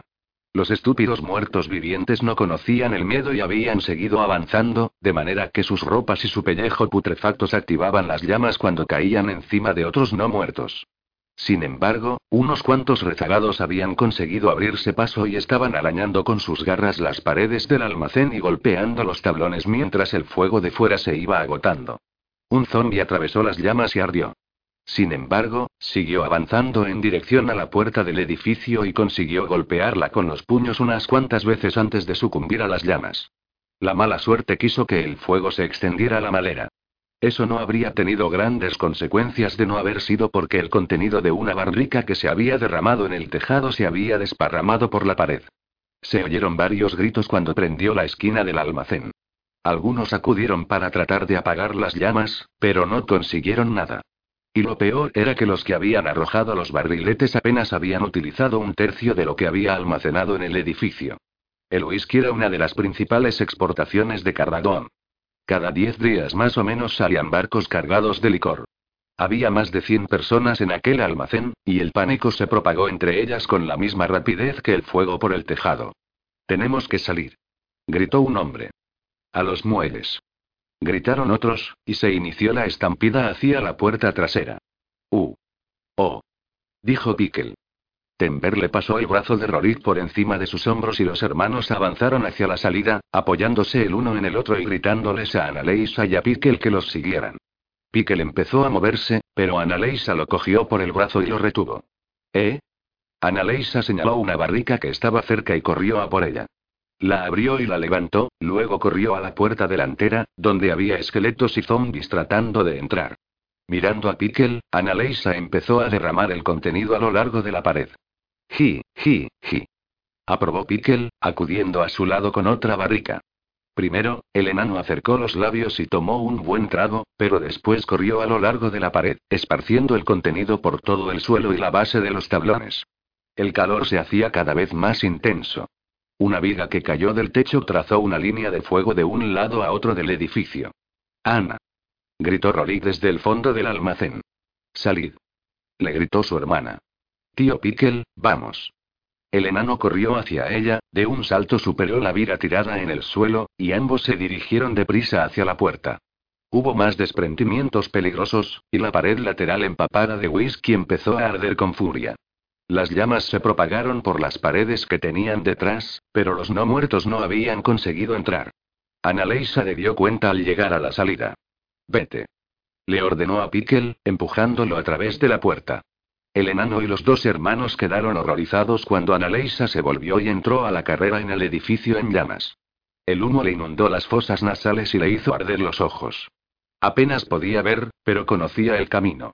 Saltó por encima de la vira tendida en medio del almacén, se agachó y, con una voltereta, pasó por debajo de otra que caía desde lo alto. Se acercó a la puerta delantera y de un salto se lanzó hacia ella en el preciso momento en que una barrica cercana estallaba y se convertía en una bola de fuego. Otra que había detrás explotó también. Annaleisa dio una patada a la pesada barra que atrancaba la puerta, poniendo todas sus fuerzas y su voluntad en el golpe. Oyó el crujido de la madera bajo el pie. Menos mal, porque no tenía tiempo para repetir el movimiento. En ese momento, las llamas alcanzaron el whisky que ella y Pique habían vertido y tuvo que salir a todo correr para no ser presa del fuego. Pero la puerta estaba abierta, y los no muertos se precipitaron al interior, llevados por su estupidez y su ansia devastadora. Más barricas estallaron y la mitad del techo se hundió detrás de Annaleisa, pero ella mantuvo su atención centrada y las piernas en movimiento. Como casi no veía nada en medio de la densa humareda, tropezó contra un madero encendido y se lastimó los dedos de los pies. Consiguió recuperarse rápidamente y se levantó de nuevo. Más explosiones, y a su alrededor seguían cayendo trozos encendidos del tejado. El humo se volvió tan espeso que se desorientó. No podía ver la puerta. Annaleisa se detuvo derrapando, pero no tenía tiempo que perder. Volvió a salir corriendo, tropezó con una pila de barriles y los volcó. No podía ver, no podía respirar, no tenía la menor idea de dónde estaba la salida, y sabía que cualquier otra dirección la conduciría directamente a la muerte. Giró a izquierda y derecha. Partió en una dirección y luego retrocedió, desalentada. Llamó a gritos, pero su voz se perdió entre el rugido de las llamas. En ese momento, el horror se transformó en resignación. Sabía que estaba condenada, que su atrevida maniobra había sido un éxito, pero que le costaría la vida. Que así fuera. La joven se dejó caer sobre manos y rodillas, y pensó en sus hermanos. Confió en haberles dado el tiempo necesario para escapar. El tío Pickle los pondrá a salvo, se dijo, y aceptó su suerte. Hay que decir a su favor que Bruenor no dijo nada, pero Tibledorf, Puent y Dritz no podían por menos que notar las miradas evidentemente incómodas que echaba a un lado y a otro cada vez que Harlaxley y Atrogate entraban o salían de entre los árboles en sus monturas mágicas. Tiene las hechuras de un revientabuches, comentó Puent, que estaba sentado al lado de Bruenor en el pescante de la carreta mientras Dritz caminaba junto a ellos. El revientabuches señaló con su barbudo mentón a Atrogate. Demasiado limpio para mi gusto, pero me agrada ese puerco que lleva. Y esos manguales.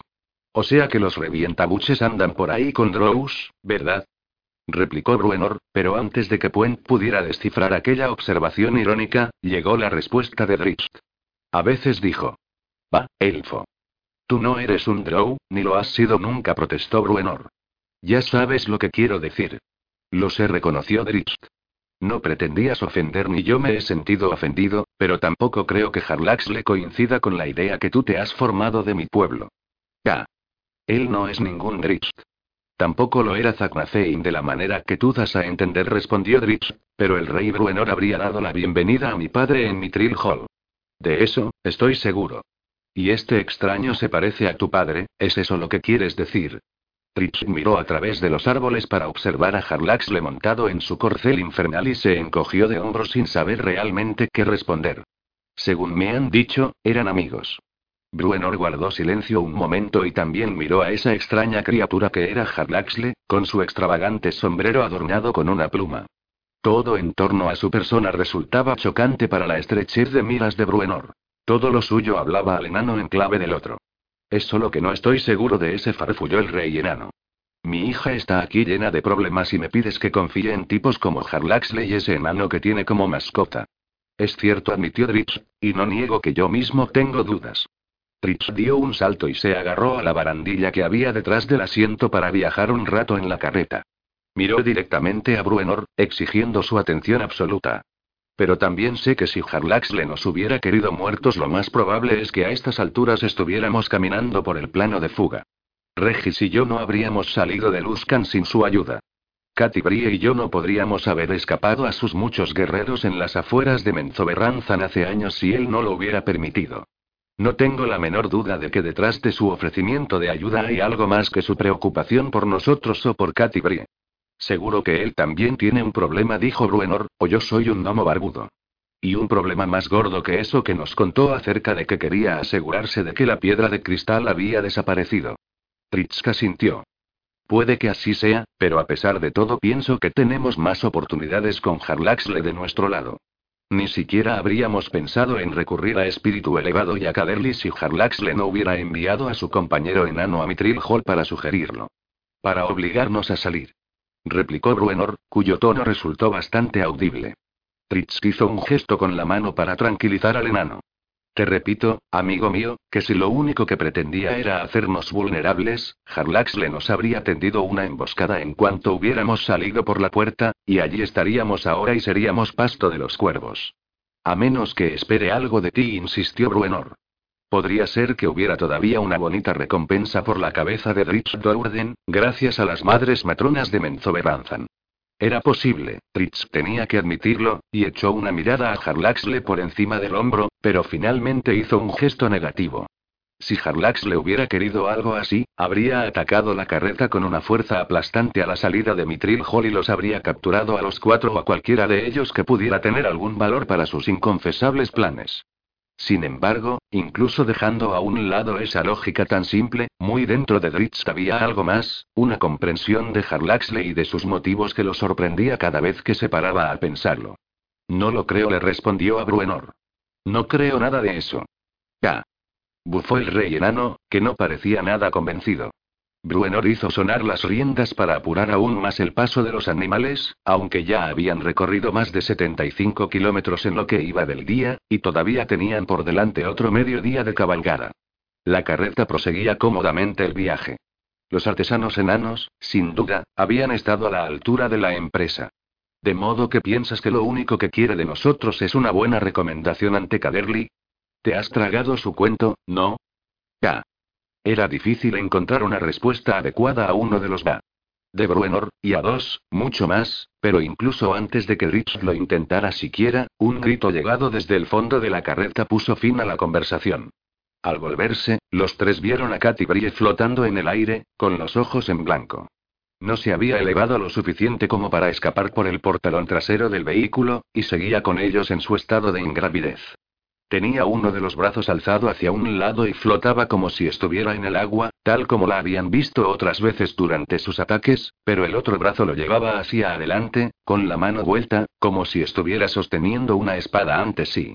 Bruenor tiró de las riendas y se las pasó a Puent, volviéndose hacia atrás en el asiento incluso antes de que el revientabuches pudiera recogerlas. Trips llegó primero a la caja de la carreta. Saltó con agilidad por encima del lateral y sujetó a Katy Brie por el brazo izquierdo, antes de que ésta pudiera deslizarse más allá de la barandilla. El Drow alzó la otra mano para detener a Bruenor y miró con intensidad a Katy Brie mientras ella ponía en escena lo que veía mentalmente. Sus ojos volvieron a la normalidad, recuperando su color azul profundo. Su brazo derecho se retorció, y ella hizo una mueca de dolor. Su mirada parecía enfocada hacia adelante, aunque teniendo en cuenta que sus ojos miraban a lo lejos, era difícil afirmarlo con seguridad. Giró lentamente su mano extendida, como forzando la espada imaginaria en un ángulo descendente. Entonces, subió un poco, como si algo o alguien se hubiera deslizado del extremo del arma. La respiración de Katy era entrecortada. Una lágrima, solo una, se deslizó por su mejilla y, moviendo mudamente los labios, dijo: La he matado. ¿En qué anda ahora? preguntó Bruenor. Tritz le hizo señas de que se callara y le permitiera seguir con su representación. Katy Brie bajó la cabeza, como si estuviera mirando al suelo, luego la alzó mientras levantaba su espada imaginaria. Seguro que está mirando la sangre, susurró Bruenor. El rey enano oyó el corcel de Harlaxle galopando a un lado, y también el de Atrogate, pero no apartó los ojos de su amada hija. Katy Brie sollozaba entrecortadamente y trataba de recobrar el aliento mientras le corrían las lágrimas por las mejillas. ¿Está mirando al futuro o al pasado? preguntó Harlaxle. Tritz hizo un gesto como si no lo supiera, aunque estaba casi seguro de reconocer la escena que estaba representando ante él. Pero ha flotado y casi sale por el portalón trasero. Yo no quiero hablar, pero está tocada, dijo Atrogate. Entonces sí que Bruenor se volvió y echó al enano una mirada asesina. Mil perdones, buen rey Bruenor se disculpó a Trogate. Solo he dicho lo que pensaba. Katy Brie volvió a sollozar y a sacudirse violentamente. Tritz ya había visto suficiente. Atrajo a la mujer hacia su regazo, la abrazó y le susurró al oído. Y el mundo se tornó oscuro para el Drow. Durante un instante apenas vio a la víctima de Katy Brie, una mujer con el hábito de la torre de huéspedes del arcano, una maga llamada Sidney. La conocía y sabía con toda seguridad cuál era el incidente que su amada acababa de revivir. antes de que pudiera entender del todo que lo que veía era el cuerpo de la primera persona a la que Katy había matado en su vida, la primera vez que había sentido en su propia piel la salpicadura de la sangre de su víctima, la imagen se desvaneció, y él se adentró más, como si penetrara en el reino de la muerte y Jenny Rich no lo sabía. Miró a su alrededor alarmado, como si lo que estuviera viendo no fuera la carreta y a sino un plano extraño, de luz difusa y densas sombras, y una niebla gris oscura casi negra llevada por una brisa imperceptible. Allí, en aquel otro lugar, se le echaron encima unas bestias oscuras, fofas, como trolls deformes que se arrastraban sobre brazos desproporcionados, con los tendones muy marcados, y que mostraban unos dientes largos y afilados. Rápidamente dio la espalda a Katy Brie y echó mano a sus cimitarras cuando la primera de las bestias extendió una garra hacia él. Hasta el brillo de centella le pareció oscuro al lanzar un golpe descendente, pero el arma hizo su trabajo y cercenó el brazo de aquella cosa a la altura del codo. Tritz se deslizó hacia adelante en pos del golpe, atravesando el torso de la desdichada criatura con muerte de hielo. Se retrajo raudamente hacia el otro lado y giró en redondo. Vio horrorizado que Katy Brie no estaba allí. Salió en estampida, arrollando a alguien con todas sus fuerzas, a continuación tropezó y dio una voltereta hacia adelante. Bueno, más bien intentó darla, pero se dio cuenta de que el suelo estaba varios palmos más bajo de lo que había pensado, y aterrizó sentado, con fuerza, entrechocando los dientes. Tritz lanzaba furiosos tajos y estocadas mientras las bestias oscuras se abalanzaban sobre él. Consiguió afirmar los pies y levantarse de un salto, simplemente tratando de evitar las muchas garras que lo amenazaban. Aterrizó hecho una furia, haciendo girar las cimitarras con movimientos poderosos y devastadores que obligaron a las bestias a retroceder entre chillidos terribles, de a tres por vez. Katy Brie. Gritó, porque no podía verla y sabía que se habían apoderado de ella. Trató de avanzar, pero oyó una llamada desde la derecha, y cuando giró, algo lo golpeó con rotundidad, como si una de las bestias hubiera saltado sobre él y lo hubiera derribado con una fuerza increíble. Perdió una cimitarra al salir despedido hacia atrás tres metros o más, aterrizó contra algo firme, tal vez un árbol, y se encontró sujeto a él, completamente inmovilizado, como si la fofa bestia, o lo que fuera que lo apresaba se hubiera convertido en un mazacote en el momento en que lo había rodeado. Solo podía mover una mano, y no podía ver nada, apenas podía respirar. Tritz trató de liberarse, pensando en Katy Brie, y supo que las bestias negras y fofas lo rodeaban por todas partes. Capítulo 9. Tiempo de héroes. Apareció una luz, un faro brillante que atravesaba el humo y llamó su atención. Annaleisa sintió su invitadora calidez, tan diferente de la mordaz dentellada del fuego. La llamaba, casi como si estuviera encantada. Cuando por fin salió por la puerta, dejando atrás la densa humareda, y se encontró en los muelles, Annaleisa no se sorprendió al ver a un sonriente tío Piquel allí, de pie, sosteniendo en alto su cachiporra, que emitía una luz relumbrante. Trató de darle las gracias, pero no paraba de toser, medio ahogada por el humo. A punto de desplomarse, consiguió llegar hasta Piquel y darle un gran abrazo. Sus hermanos acudieron a su lado y le dieron palmaditas en la espalda para ayudarla a expulsar el persistente humo. Después de un buen rato, Annaleisa pudo dejar de toser y mantenerse en pie. Piquel los condujo rápidamente a todos lejos del almacén, que seguía siendo sacudido por explosiones de barricas de whisky de Carradón que todavía estaban intactas. ¿Por qué entraste ahí? Le recriminó Rorik en cuanto pasó el peligro más inmediato. Fue una necedad. Tut, tut. Le dijo Piquel, moviendo un dedo en el aire para acallarlo. Una parte del tejado cayó con gran estruendo y derribó también un tramo de la pared. A través del agujero que dejó, los cuatro vieron el asalto imparable de los no muertos, los monstruos descerebrados dispuestos a entrar por la puerta abierta por Annaleisa. Todos caían casi inmediatamente y eran devorados por las llamas. Ella los invitó a entrar, le dijo Temperle a su hermano pequeño. Ana ganó tiempo para nosotros. ¿Qué están haciendo? Preguntó Leisa entre toses, mirando por encima de sus hermanos hacia los muelles. La pregunta era más bien fruto de la sorpresa que una petición de respuesta, ya que esta era evidente. La gente se amontonaba a bordo de dos pequeños barcos de pesca amarrados allí cerca. Se proponen trasladarnos al otro lado del lago, hacia el norte, Abdiernadine le explicó Temberle, refiriéndose a la aldea más próxima a Carradón sobre la orilla del lago. No tenemos tiempo, replicó Analeisa. No tenemos elección, dijo Temberle. Cuentan con buenas tripulaciones. No tardarán en conseguir más barcos. se empezaron a oír gritos en los muelles. Enseguida hubo también empujones y peleas, ya que la gente, desesperada, trataba de subir a los dos primeros barcos. Solo marineros. Gritó un hombre, imponiéndose al resto, pues el plan había sido llenar esos dos barcos con pescadores experimentados que pudieran recuperar el resto de la flota. Pero la operación no estaba saliendo según lo planeado. Soltad amarras.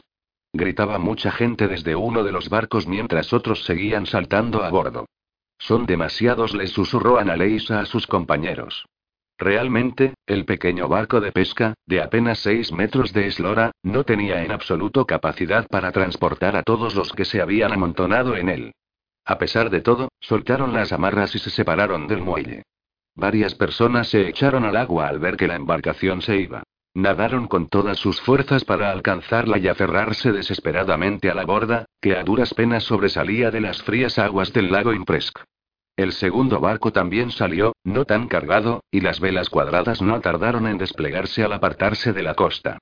Tan atestado estaba el primer barco que la tripulación no podía siquiera acceder a las jarcias, y mucho menos desplegar las velas. Se escoraba peligrosamente y su rumbo era errático. Todos los que habían quedado en la orilla daban gritos ahogados y hacían comentarios nerviosos en voz baja, mientras los gritos y las discusiones a bordo aumentaban con la desesperación. Ya muchos movían la cabeza, pesarosos, y esperaban una catástrofe cuando la situación se deterioró rápidamente. Los que estaban en el agua, de repente, empezaron a gritar y a dar manotazos descontrolados, los peces esqueléticos se desclavaban como cuchillos. El barco se sacudió cuando los que se aferraban a la borda se soltaron, y la gente comenzó a chillar al ver que las aguas se teñían de sangre. Entonces, aparecieron los marineros no muertos, obedeciendo a una orden secreta.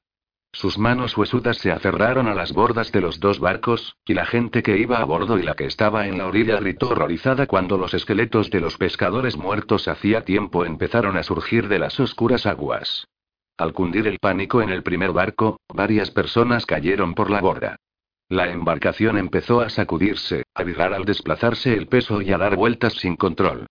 Presas también del pánico, los marineros del segundo barco no pudieron reaccionar con la rapidez suficiente antes de que el otro los embistiera. Se produjo el choque y se oyó el ruido de la madera al romperse y los gritos de docenas de personas convencidas de que había llegado su fin.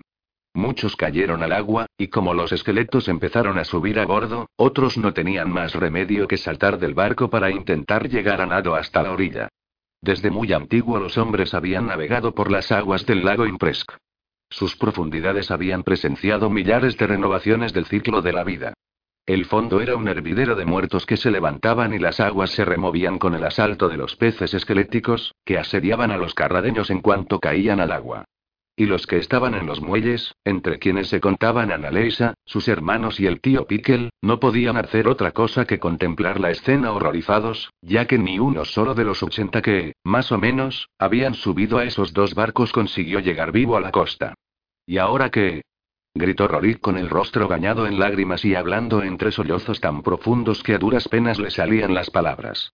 A decir verdad, todos los que estaban en los muelles compartían esa horrible pregunta. Entonces, el almacén se derrumbó con un estruendo espantoso. Muchos de los no muertos fueron destruidos en esa conflagración gracias al coraje de Analeisa, pero todavía quedaban muchos más. Y los habitantes de Cardadón estaban atrapados contra las aguas del lago, un lago en el cual no se atrevían a meterse. Grupos desperdigados empezaron a correr hacia el norte y hacia el sur, desaparecido ya todo vestigio de orden. Unas cuantas tripulaciones consiguieron reunirse a lo largo de la costa y bastantes habitantes se acogieron a su protección.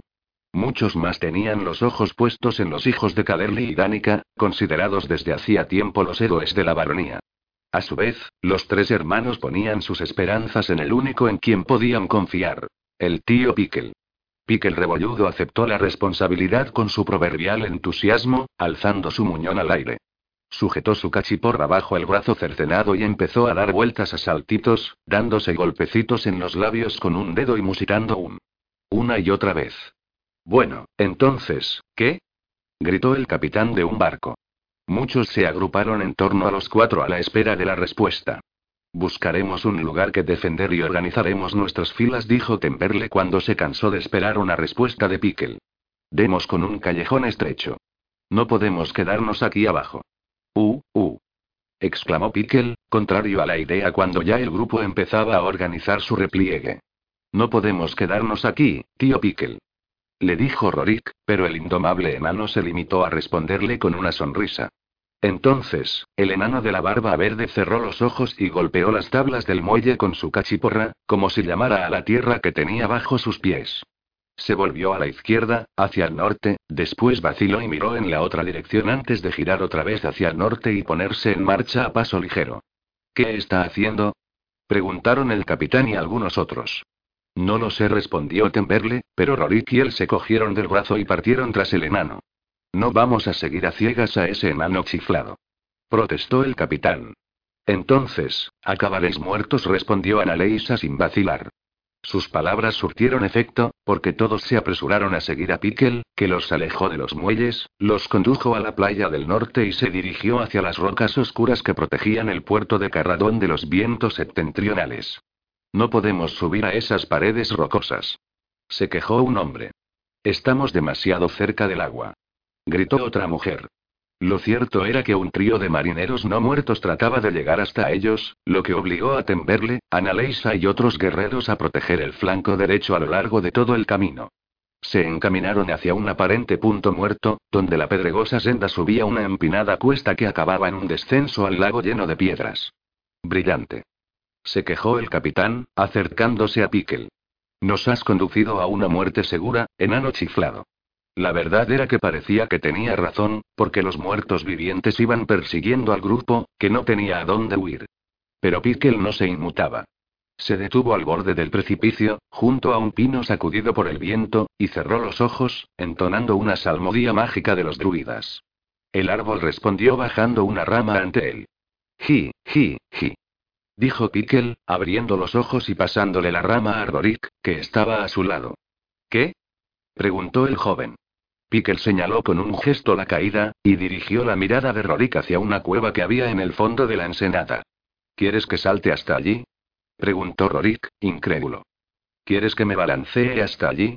Pickle asintió y lo empujó fuera de la cornisa. Entre gritos, Rorik, guiado por el obediente árbol, quedó posado con tanta suavidad como la que emplea una madre para poner a un niño en la cuna en un estrecho saliente de piedra junto a la ensenada. Esperó allí al capitán y a otros dos, que fueron los siguientes en balancearse hasta donde él estaba, antes de encaminarse a la cueva. Pickle fue el último en bajar, con una hueste de zombies y esqueletos pisándole los talones. Varios monstruos saltaron detrás de él, y lo que consiguieron fue destrozarse contra las piedras del fondo.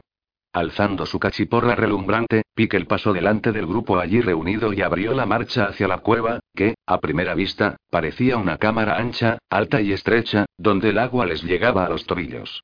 Pero el instinto y la invocación mágica de Pickle lo habían guiado bien. En el fondo de aquella estrecha cueva había un corredor lateral que se internaba en las paredes rocosas, y todavía más abajo, en las entrañas de las montañas copo de nieve. Las dos veintenas de supervivientes de Carradón se internaron en la oscuridad. La mitad de ellos eran buenos combatientes. El resto, ciudadanos aterrados, algunos ancianos, otros demasiado jóvenes para blandir un arma. No habían andado mucho cuando llegaron a un punto defendible, donde el corredor acababa en una estrecha chimenea que daba acceso a otra cámara. Allí decidieron establecer su primer campamento, apostando un círculo de guardias en la entrada de la cueva, que cubrieron con una pesada piedra, y otros más vigilando los dos corredores que salían de la cámara para internarse aún más en las montañas. No se oyó ni una queja más contra el tío Pickle. Harlax le sacó su varita. Solo la cara. Le gritó a Trogate. El Drow saltó de la montura a la parte trasera de la carreta y pasó por delante de Bruenor, que estaba apoyado sobre una rodilla sujetándose con la mano derecha el hombro izquierdo en un intento de contener la hemorragia. Centella había atravesado la buena armadura del enano y le había hecho una herida profunda. Harlax le sujetó a Katy Brie cuando iba a salir flotando por la parte de atrás, tras haber recibido un fuerte empujón de Rich a causa de su incontrolable agitación. Harlax le tiró de ella y la abrazó estrechamente, como había hecho antes Rich, y empezó el mismo viaje a la locura. Pero Harlax le sabía conocer las distorsiones, ya que la magia del parche que llevaba sobre el ojo repelía los engaños, de modo que mantuvo sujeta a Katy Brie y le susurró palabras suaves mientras ella sollozaba. Poco a poco, consiguió calmarla y atraerla al fondo de la carreta. Al fin la sentó con la espalda contra la pared lateral. Se volvió, sacudiendo la cabeza, y vio que Tibledorf Puent trataba de desgarrar la manga de Bruenor, empapada de sangre. ¡Ay, mi rey! Se lamentó el revientabuches. Está respirando, dijo Atrógate desde un lado del camino, donde Rich permanecía inmovilizado por el globo viscoso en que lo había encerrado la varita de Harlaxle, y rabiando, peleando y golpeando, no se mueve pero le gustaría estar atizando. No preguntéis, dijo Harlaxle cuando Bruenor y Puent miraron a Atrógate y luego a él con aire inquisitivo. ¿Qué es lo que ha pasado? Quiso saber Bruenor. A tu hija, no lo sé, admitió Harlaxle, pero cuando me he acercado he sido atraído por su intermediación a un lugar oscuro. Miró furtivamente a Drist. A un lugar en el que me temo que todavía sigue nuestro amigo. Regis musitó Bruenor. Miró a Harlaxle, pero el Drow tenía la vista fija en la distancia, absorto en sus pensamientos. ¿Qué tienes que decirme? preguntó Bruenor con tono imperativo, pero Harlaxle solo meneó la cabeza. El mercenario Drow miró otra vez a Katy Brie y pensó en el repentino viaje que había emprendido cuando la había tocado. Creía que era más que una ilusión. Era casi como si su mente se hubiera adentrado en otro plano de la existencia. Tal vez en el plano de la sombra o en alguna otra región oscura que esperaba no volver a visitar nunca más. Pero incluso en esa breve incursión, Harlaxle realmente no se había alejado, como si ese plano y el plano material primario se hubieran superpuesto, unidos en una especie de grieta curiosa y peligrosa. Pensó en el espectro con el que se había topado cuando Epaestus había salido en su busca, en el agujero dimensional al que había arrojado a la criatura y en la grieta hacia el plano astral que había creado sin querer. ¿Acaso ese espectro, esa criatura agazapada, habría estado pasando físicamente de Torril a la dimensión de sombra una y otra vez? Es real, dijo en voz baja. ¿Qué? Preguntaron a una Bruenor y Puent. Harlaxle los miró y negó con la cabeza, sin saber muy bien cómo explicar lo que se temía que había sucedido. Se está tranquilizando, gritó Atrógate desde el árbol. Pregunta por la mujer y está hablando conmigo. Con ayuda de Puent, Bruenor se puso de pie y acudió con el Drow y el enano al lado de Dritz. ¿Qué tal andamos, elfo? preguntó Bruenor al llegar junto a Dritz, que estaba totalmente sujeto contra el árbol. ¿Qué ha sucedido? preguntó a su vez el elfo, fijando la mirada en el brazo de Bruenor. Apenas un arañazo lo tranquilizó Bruenor. Va, pero dos dedos más arriba y lo habrías decapitado. Intervino Atrógate. Bruenor y Harlax le miraron airados al bocazas del enano. ¿Fui yo y? Empezó a preguntar Dritz, pero hizo una pausa y bajó la cabeza con expresión de perplejidad. Igual que en mi Trill Hall susurró Bruenor. Ya sé dónde está Regis, dijo Dritz, alzando la cabeza, alarmado. Estaba seguro de que los demás se habían dado cuenta de que todavía tenía más miedo por su pequeño amigo en ese aciago momento. Y su rostro reflejó aún más miedo y dolor cuando miró a Katy. Si la mente de Regis había entrado inadvertidamente, quedando atrapada en aquel lugar oscuro, entonces era seguro que Katy Brie estaba prisionera entre los dos mundos. Tú volviste, elfo, y también lo hará el Alfling, lo tranquilizó Bruenor. Tritz no confiaba tanto en ello. Él apenas había andado de puntillas por esa dimensión umbral, pero con el rubí, Regis se había asomado a las profundidades de la mente de Katy Brie. Harlax le movió la muñeca y en su mano apareció una daga. Le indicó a Trógate que se apartara y, adelantándose, liberó cuidadosamente a Dritz de lo que lo sujetaba. Si tienes intención de volverte majara otra vez, avísame, le dijo Harlaxle, guiñándole un ojo. Dritz no respondió ni sonrió. Su expresión se volvió aún más sombría cuando Atrógate se acercó a él sosteniendo la cimitarra perdida y todavía manchada con la sangre de su queridísimo amigo. Segunda parte. Atisbando la grieta. Atisbando la grieta. Sé que está sometida a un tormento constante, y no puedo llegar a ella. He atisbado el interior de la oscuridad en la que reside, un lugar de sombras más profundas y más tenebrosas que los planos inferiores. Me llevó allí, sin querer, cuando traté de confortarla, y en tan poco tiempo estuve a punto de desmoronarme. Llegó allí a Regis, sin querer, cuando él trató de llegar a ella con el rubí, y allí se vino totalmente abajo. Le lanzó a Katy Brie una cuerda porque se estaba ahogando, y ella lo arrancó de la orilla de la cordura. Está perdida para mí, y me temo que para siempre. Perdida en un estado de enajenación, en una vacuidad absoluta, en una existencia lánguida, sin vida. Y las escasas ocasiones en que está activa son quizá las más dolorosos para mí, porque la profundidad de sus delirios se muestra con toda claridad. Es como si estuviera reviviendo su vida, por partes, viendo otra vez los momentos decisivos que formaron a esa hermosa mujer, esa mujer a la que amo con todo mi corazón. Estuvo otra vez en la ladera de la cumbre de Kelvin, en el Valle del Viento Helado, reviviendo el momento de nuestro primer encuentro, y si bien ese es para mí uno de mis recuerdos más preciados, ese hecho hizo que verlo representado otra vez a través de la mirada distante de mi amor fuera aún más doloroso. Qué perdida debe estar mi amada Katy Brie para haber roto así con el mundo que la rodea. Y Regis, pobre Regis. No puedo saber cuán profundamente reside Katy Brie en esa oscuridad, pero me parece muy obvio que Regis entró plenamente en ese lugar de sombras. Soy testigo de la naturaleza convincente de sus delirios, y también Bruenor, cuyo hombro lleva ahora la cicatriz del tajo que le hice con mi espada mientras trataba de combatir a monstruos imaginarios. ¿Pero eran imaginarios? No tengo la menor idea. Para Regis, sin embargo, ese es un punto discutible, porque para él, sin duda, son reales, y lo rodean por todas partes, lo atacan con sus garras, lo hieren y lo aterrorizan en todo momento. Me temo que nosotros cuatro Bruenor, Katy Brie, Regis y yo somos representativos del mundo que nos rodea. La calda de Luskan, la locura del capitán de Udermont, el advenimiento de Obouldi. Todos estos hechos fueron meros precursores, porque ahora nos enfrentamos al colapso de lo que en otra época considerábamos eterno, al colapso del tejido de Mistra. La enormidad de esa catástrofe se ve claramente en el rostro de la siempre tranquila dama Alustriel. Los resultados potenciales se reflejan en la demencia de Regis, en la vacuidad de Katy Brie, en la casi pérdida de mi propia cordura y en la cicatriz que lleva el rey Bruenor. No solo los magos de Faerun sentirán el peso de este espectacular cambio. ¿Cómo se acabará con las enfermedades si los dioses no escuchan las súplicas desesperadas de sus sacerdotes? ¿Qué harán los reyes del mundo cuando cualquier contacto con rivales y aliados potenciales, en lugar de realizarse por adivinación o teletransportación, se convierta en un largo y largo proceso? ¿Hasta qué punto se verán debilitados los ejércitos, las caravanas, las pequeñas ciudades, sin el poder de los usuarios de la magia en sus filas? ¿Y qué beneficios sacarán las razas más bajas, como los goblins y los orcos, ante la inminencia de esas repentinas debilidades mágicas? ¿Qué druidas se ocuparán de los campos? ¿Qué magia potenciará y asegurará las exóticas estructuras del mundo? O se vendrán abajo de una manera catastrófica, como se vinieron abajo la torre de huéspedes del arcano o la ya hace tiempo desaparecida Netheril. No hace mucho que tuve una conversación con Nanfogle, el gnomo de Mitril Hall.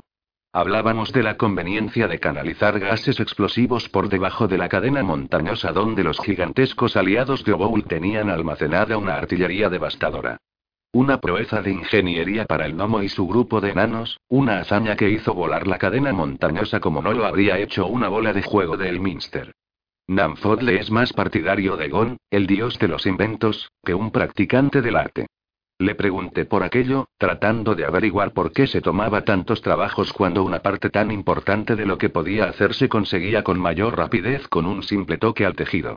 Por supuesto, jamás obtuve respuesta, ya que no es esa la forma habitual de actuar de Nanfogle. En lugar de eso se lanzó a una discusión filosófica sobre la falsa tranquilidad que nos da nuestra dependencia de lo que es y las expectativas que tenemos puestas en ello. Jamás había tenido esto tan claro como hoy, porque veo que lo que es se está desmoronando a nuestro alrededor. Saben los granjeros de los alrededores de las ciudades más grandes de Faerun, de aguas profundas y de luna plateada, cómo conseguir sus cosechas sin la ayuda mágica de los druidas. Sin contar con esa ayuda mágica, ¿serán capaces de satisfacer la demanda de las grandes poblaciones de esas ciudades? Y ese no es más que el nivel superficial de los problemas que surgirán si nos falla la magia. Hasta las cloacas de aguas profundas son cuestiones complicadas. Esa red cloacal fue construida a lo largo de muchas generaciones, y cuando la ciudad experimentó una gran expansión, se recurrió al poder de los magos, que invocaban a los elementales para facilitar el paso de los desechos por algunos puntos críticos. ¿Qué pasará sin ellos? ¿Y qué será de Kalimport? Regis me ha contado a menudo que tiene un exceso de población que supera todo lo razonable, todo lo que pueden soportar el océano y el desierto. Por eso, los pachas, fabulosamente ricos, han complementado los recursos naturales empleando a poderosos clérigos para que los aprovisionen de alimentos y bebidas con que abastecer los mercados, y a grandísimos magos para teletransportar productos frescos desde lejanas tierras. Menudo caos podría sobrevenir sin esa ayuda. Y, por supuesto, en mi propia ciudad natal de Menzoberranzan, es la magia la que mantiene esclavizados a los kobolds, la que protege a las mayores casas de sus envidiosos rivales, la que sustenta la cohesión de la sociedad. Dicen que a Yod le encanta el caos, y puede llegar a encontrarlo en su máximo exponente si se desvanece la magia. Las sociedades del mundo han ido creciendo a lo largo de los siglos. Los sistemas que tenemos instaurados han evolucionado a través de muchas generaciones, y me temo que en esa evolución hemos olvidado los fundamentos de las estructuras de la sociedad. Tal vez peor, puede ser que aprender de nuevo las artes y los oficios perdidos no baste para atender a las necesidades de tierras que se han vuelto más opulentas y populosas gracias a que la magia complementa los sistemas antiguos. Siglos atrás, Kalimpor no podría haber sostenido a su enorme población. Tampoco habría podido el mundo, un lugar muchísimo más extenso, alcanzar el gran nivel de singularidad de unicidad, de comunidad de que ahora goza. Porque ahora la gente viaja a lugares distantes y se comunica con ellos mucho más que en el pasado. Se suele ver a poderosos mercaderes de Puerta de Baldur en aguas profundas, y viceversa. Sus redes abarcan grandes distancias porque sus magos pueden mantenerlas. Y esas redes son vitales para garantizar que no haya guerra entre tan poderosas ciudades rivales. Si la gente de Puerta de Baldur depende de los artesanos y granjeros de aguas profundas, entonces no querrá emprender una guerra con esa ciudad. Pero ¿qué sucede si se colapsa todo? ¿Qué sucede si lo que es, de pronto, deja de ser? ¿Cómo saldremos adelante cuando se acaben los alimentos y las enfermedades no puedan curarse por medio de la intervención de los dioses? ¿Se volverá a unir la población del mundo para crear nuevas realidades y estructuras que provean las necesidades de las masas? ¿O todo el mundo deberá soportar calamidades en una escala nunca vista? Me temo que lo último. La desaparición de lo que es traerá guerras y distancias, y un mundo de focos de civilización recluidos en lugares de difícil acceso para defenderse de la intrusión de la demencia asesina. Contemplo con impotencia la falta de vida de Katy Brie, el terror de Regis y el hombro herido de Bruenor, y temo estar viendo el futuro. Rich Dowden, capítulo 10. El intermediario barbudo. Te regocija en exceso una treta tan simple, le dijo Epaestus a su compañero en una cueva al sur de espíritu elevado. Es una cuestión de mera eficiencia y oportunidad, dragón, de la cual no obtengo el menor regocijo, respondió Yaraskrik con la voz de Iván Rebolludo, en cuyo cuerpo había pasado a residir el ilícida, al menos en parte. Cualquiera que conociese a Iván se habría rascado la cabeza sorprendido ante el extraño acento que tenía la voz grave del enano. Una inspección más detenida no hubiera hecho sino aumentar la sensación de extrañeza, porque Iván mostraba una calma excesiva. Se privaba de mesarse la gran barba amarilla y de cambiar el peso del cuerpo de uno a otro pie, e incluso de golpearse el pecho o las caderas con las manos, como tenía por costumbre. Todavía sigo con vosotros, añadió Yaraskrik. Epaestus, Crensir y Boni y Yaraskrik como uno solo. Tener a este enano bajo mi control me permite dar voz externa a nuestras conversaciones, aunque no siempre eso es bueno. Mientras estás leyendo mis pensamientos, replicó el dragón con un tono en el que era palpable el sarcasmo, estás exteriorizando una parte de tu conciencia para proteger de mí los tuyos propios. El enano hizo una reverencia. ¿No lo niegas? preguntó Epaestus. Estoy en tu conciencia, dragón. Tú sabes lo que yo sé. Cualquier pregunta que quieras hacerme será puramente retórica. Pero ya no estamos totalmente unidos, protestó Epaestus, y el enano lanzó una risita. La confusión del dragón era evidente. No eres lo bastante sabio como para segmentar tus pensamientos en pequeños compartimentos, algunos interiores y otros exteriores, bajo la forma de un enano feo y retaco. El Yalaskrik metido en el cuerpo de Iván volvió a inclinar la cabeza. Me halagas, gran Epaestus. Puedes creer que estamos inexorablemente unidos. No podría herirte sin herirme a mí, porque hacérselo a uno es realmente hacérselo al otro. Sabes que es verdad. Entonces, ¿por qué recurriste al enano, a este huésped representante? En particular por ti, que nunca has conocido tal intimidad mental, respondió el ilícida. Puede resultar confuso determinar dónde termina una voz y dónde empieza la otra. Podríamos encontrarnos batallando por controlar el cuerpo que ambos habitamos, agotándonos el uno al otro por el más simple de los movimientos. Así es mejor. Si tú lo dices y mira en tu interior, Epaestus. Eso hizo el Dracolich y tardó un buen rato en responder. Por fin miró al enano directamente a los ojos y dijo: Es conveniente y Alaskrik sintió. Miró hacia un lado de la estancia, más allá de los cuatro cadáveres animados de los magos baldurianos, al par de criaturas agazapadas que estaban en las sombras más profundas. Al igual que Crensinibon exteriorizó partes de sí mismo, dijo el ilícida con la voz del enano. Fetchigrol dio un paso adelante sin dar a Epaestus tiempo para responder. Nosotros somos Crensinibon, dijo el espectro.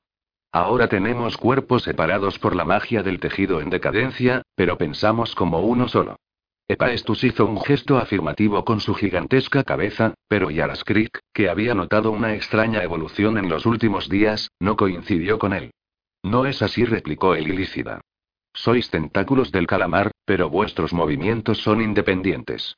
Hacemos lo que se nos ordena, protestó Fetchigrol, pero aquellas palabras le sonaron huecas al rey fantasma.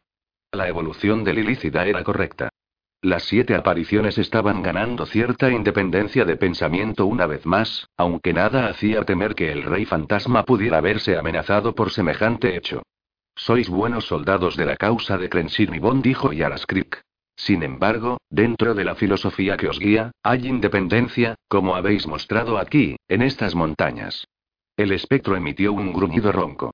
Existimos en dos mundos, explicó Yaraskrik, y en un tercero, debido a Crensinibon, debido al sacrificio de Fetchigrol y sus seis hermanos. Qué fácil es para vosotros, qué fácil es para todos nosotros, llegar al reino de la muerte y traer de allí a secuaces sin uso de razón, y eso ha sido lo que ha hecho Fetchigrol. El caos se ha establecido en Carradón, dijo la voz del espectro, aunque la cara oscura del humanoide no dio indicios de haber hablado. A medida que los humanos van muriendo, se unen a nuestras filas. Y Alaskrik hizo con la mano un gesto hacia un lado, a los cuatro magos que había levantado de entre los muertos, uno incluso antes de que las llamas de una bola de fuego hubieran dejado de achicharrar su piel ennegrecida. Y con lo fácil que es. Dijo el ilícida, dejando de lado por primera vez durante la conversación su cadencia llana. Aunque solo fuera por esta capacidad, ya seríamos poderosos. Pero tenemos más que este poder singular, dijo Epaestus. El compañero espectral de Fetchigrol flotó hacia adelante, impulsado por el rey fantasma. La carnicería del páramo sombrío está a nuestra disposición, dijo Solmé. La verja no es fuerte y la puerta no está cerrada. Las bestias reptantes están hambrientas de carne de toril. Y cuantos más maten, más engrosarán nuestras filas, dijo Fetchigrol. Y Alaskrik sintió y cerró sus ojos enanos, sopesando las posibilidades.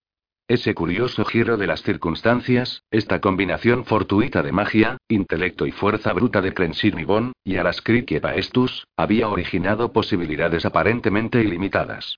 Pero había originado también un propósito común. ¿Conquistar o destruir? ¿Para qué fin? El gruñido de Epaestus arrancó a Alaskrik de su contemplación, y vio que el dragón lo miraba con aire de desconfianza. A dónde vayamos a parar no es mi preocupación inmediata, advirtió el dragón con la voz ronca por la rabia acumulada. Yo quiero tomarme mi venganza. Y Alaskrik oyó el diálogo interno del dragón con toda claridad, con imágenes instantáneas de espíritu elevado, la casa del sacerdote que había ayudado a hacer desaparecer a los tres espíritus unidos. En ese lugar, el dragón concentraba su odio y su ira. Habían sobrevolado el edificio la noche anterior, e incluso entonces, y Alaskrik y Crensinibon habían tenido que contrarrestar el reflejo del enfado de Epaestus. De no haber sido por la mediación de aquellas dos voces internas, el dragón se hubiera lanzado en picado sobre el lugar en un arranque explosivo de pura malevolencia. Y Alaskrik no disentía abiertamente, y ni siquiera permitió que su mente revelara en absoluto su oposición. Ya mismo. Rugió Epaestus. No se atrevió a oponerse el ilícida. La magia se está deshaciendo, al menos la arcana, y en algunos casos la divina, pero todavía no está totalmente deshecha. No está perdida para el mundo, pero no se puede confiar en ella. Ese lugar, espíritu elevado, está lleno de sacerdotes y magos poderosos. Subestimar el poder allí reunido representa un gran peligro. Cuando lo decidamos, caerá, y ellos también caerán, pero no antes. Epaestus volvió a gruñir. Fue un gruñido largo y ronco, pero Yaraskrik no temía un estallido de la bestia, porque sabía que Crensinibon reforzaba cada vez más su raciocinio dentro del dragón. Este quería acción, devastadora y catastrófica, quería sembrar la muerte entre aquellos que habían facilitado su caída. Epaestus era por naturaleza impulsivo y explosivo. Era la forma de ser de los dragones. Pero la forma de ser del ilícida requería paciencia y una consideración minuciosa, y no había en el mundo criatura sentiente más paciente que Crenshin y Bon, que había visto pasar milenios ante sus ojos. Contrarrestaron a Epaestus y calmaron a la bestia. Ayudaron, y no poco, sus promesas de que espíritu elevado quedaría convertido en una ruina humeante. Esa era una intención firme y una expectativa sincera, y por supuesto, Epaestus lo sabía con tanta certeza como si la idea fuera suya. El Dracolich se hizo un ovillo y alimentó sus fantasías. También podía ser una criatura paciente. Bueno, hasta cierto punto. Defended ese flanco. Les gritó Rorik a los hombres de la pared izquierda de la cueva, dispersos entre un montón de rocas caídas. Estaban con el agua por los tobillos y combatían a muerte contra una multitud de esqueletos y zombis. El centro de la línea defensiva, encabezada por los tres jóvenes Bonaduce y por Pickle, se mantenía firme contra el ataque de los no muertos. Allí el agua llegaba casi hasta la rodilla, y su arrastre afectaba más al avance de los monstruos que a los defensores. A la derecha, los contornos y curvas del túnel también favorecían a los defensores. Ante ellos, donde el túnel se hacía aún más ancho, había un profundo pozo. Los esqueletos y zombis que se atrevían a entrar en él estaban totalmente cubiertos por las aguas, y los que conseguían salir eran recibidos con una lluvia de pesadas estacas. Ese pozo era el motivo principal por el cual los defensores habían elegido defender allí el terreno cuando por fin las hordas los encontraron. Al principio, había parecido una elección prudente, pero la afluencia incansable de sus enemigos estaba empezando a hacer pensar a muchos Temperley y Analeisa, entre ellos que tal vez deberían haber escogido un punto más estrecho que ese espacio de nueve metros. No van a aguantarles, dijo Rorik a sus hermanos mientras Analeisa le daba una patada en la cabeza a un esqueleto y lo mandaba volando túnel abajo. Analeisa no necesitó aclaración alguna para saber a qué se refería. Dirigió de inmediato la mirada a la izquierda, a las muchas rocas que bordeaban aquella parte desmoronada del túnel. Habían creído que esas rocas iban a ser una ventaja ya que obligarían a la avanzadilla de los monstruos a concentrarse para abrirse camino entre los numerosos obstáculos, pero cuando los monstruos atacaron, esas piedras esparcidas empezaron a perjudicar a los defensores, que demasiado a menudo se encontraban aislados de sus aliados. Analeisa le dio a Temperle una palmada en el hombro y se apartó hacia un lado. Pero apenas hubo recorrido dos pasos oyó gritar a Rorik de dolor. Se volvió sobre sus talones y lo vio caer. Levantaba la pierna herida, de la que volvía a manar sangre. Temberle trató de echarle una mano, pero un chapoteo hizo que perdiera pie. Un pez esquelético salió del agua y lo golpeó en toda la cara. Por toda la parte media de la línea, los defensores empezaron a agitarse y a gruñir mientras los peces no muertos saltaban del agua y encontraban sus objetivos. Retirada. Gritó un hombre. Corred. No hay a dónde ir. Gritó otro. Volved al túnel. Volvió a gritar el primero, y empezó a internarse más en la cueva seguido por varios otros. La totalidad de la parte central se derrumbó detrás de ellos. Rorik y Temperle se pusieron de pie al mismo tiempo. Rorik le indicó a su hermano que se fuera. Temperle, sangrando profusamente por la nariz, se volvió velozmente, esgrimiendo el pesado espadón. Analeisa miró al flanco izquierdo justo a tiempo para ver cómo una docena de manos carcomidas tiraban de un hombre hacia abajo. Se había quedado sin opciones, y al ver que todo se venía abajo a su alrededor, lo único que pudo hacer fue gritar. Tío Pickle. Era lo que había hecho tantas veces en su infancia cuando se enfrentaba a una crisis. Si Pickle la oyó, no dio muestra alguna, ya que el enano de la barba verde estaba lejos de la primera línea, con los ojos cerrados. Tenía la mano tendida hacia adelante, sujetando la cachiporra mágica mientras describía lentos círculos con el muñón. Analeisa se disponía a llamarlo otra vez, pero vio que estaba entonando una salmodía. La joven monje miró hacia la pared izquierda y luego otra vez hacia el centro.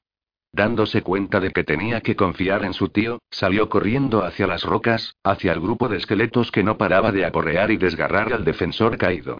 De un salto se colocó en medio de ellos y empezó a descargar patadas y puñetazos con contundencia y precisión. De una patada lanzó a un esqueleto a un lado, y este se incrustó en el pecho de un zombi. Inmediatamente se apoyó sobre la punta de un pie con la otra pierna extendida y comenzó a golpear furiosamente mientras describía una veloz rotación. A mí. Les gritó a los compañeros del hombre caído, muchos de los cuales parecían a punto de dar la vuelta y huir, al igual que varios de los del centro de la línea. Annaleisa hizo una mueca de dolor cuando una mano esquelética se le clavó en el hombro y le produjo una profunda herida con los dedos huesudos. De un cogazo le rompió la cara a la criatura y la lanzó despedida.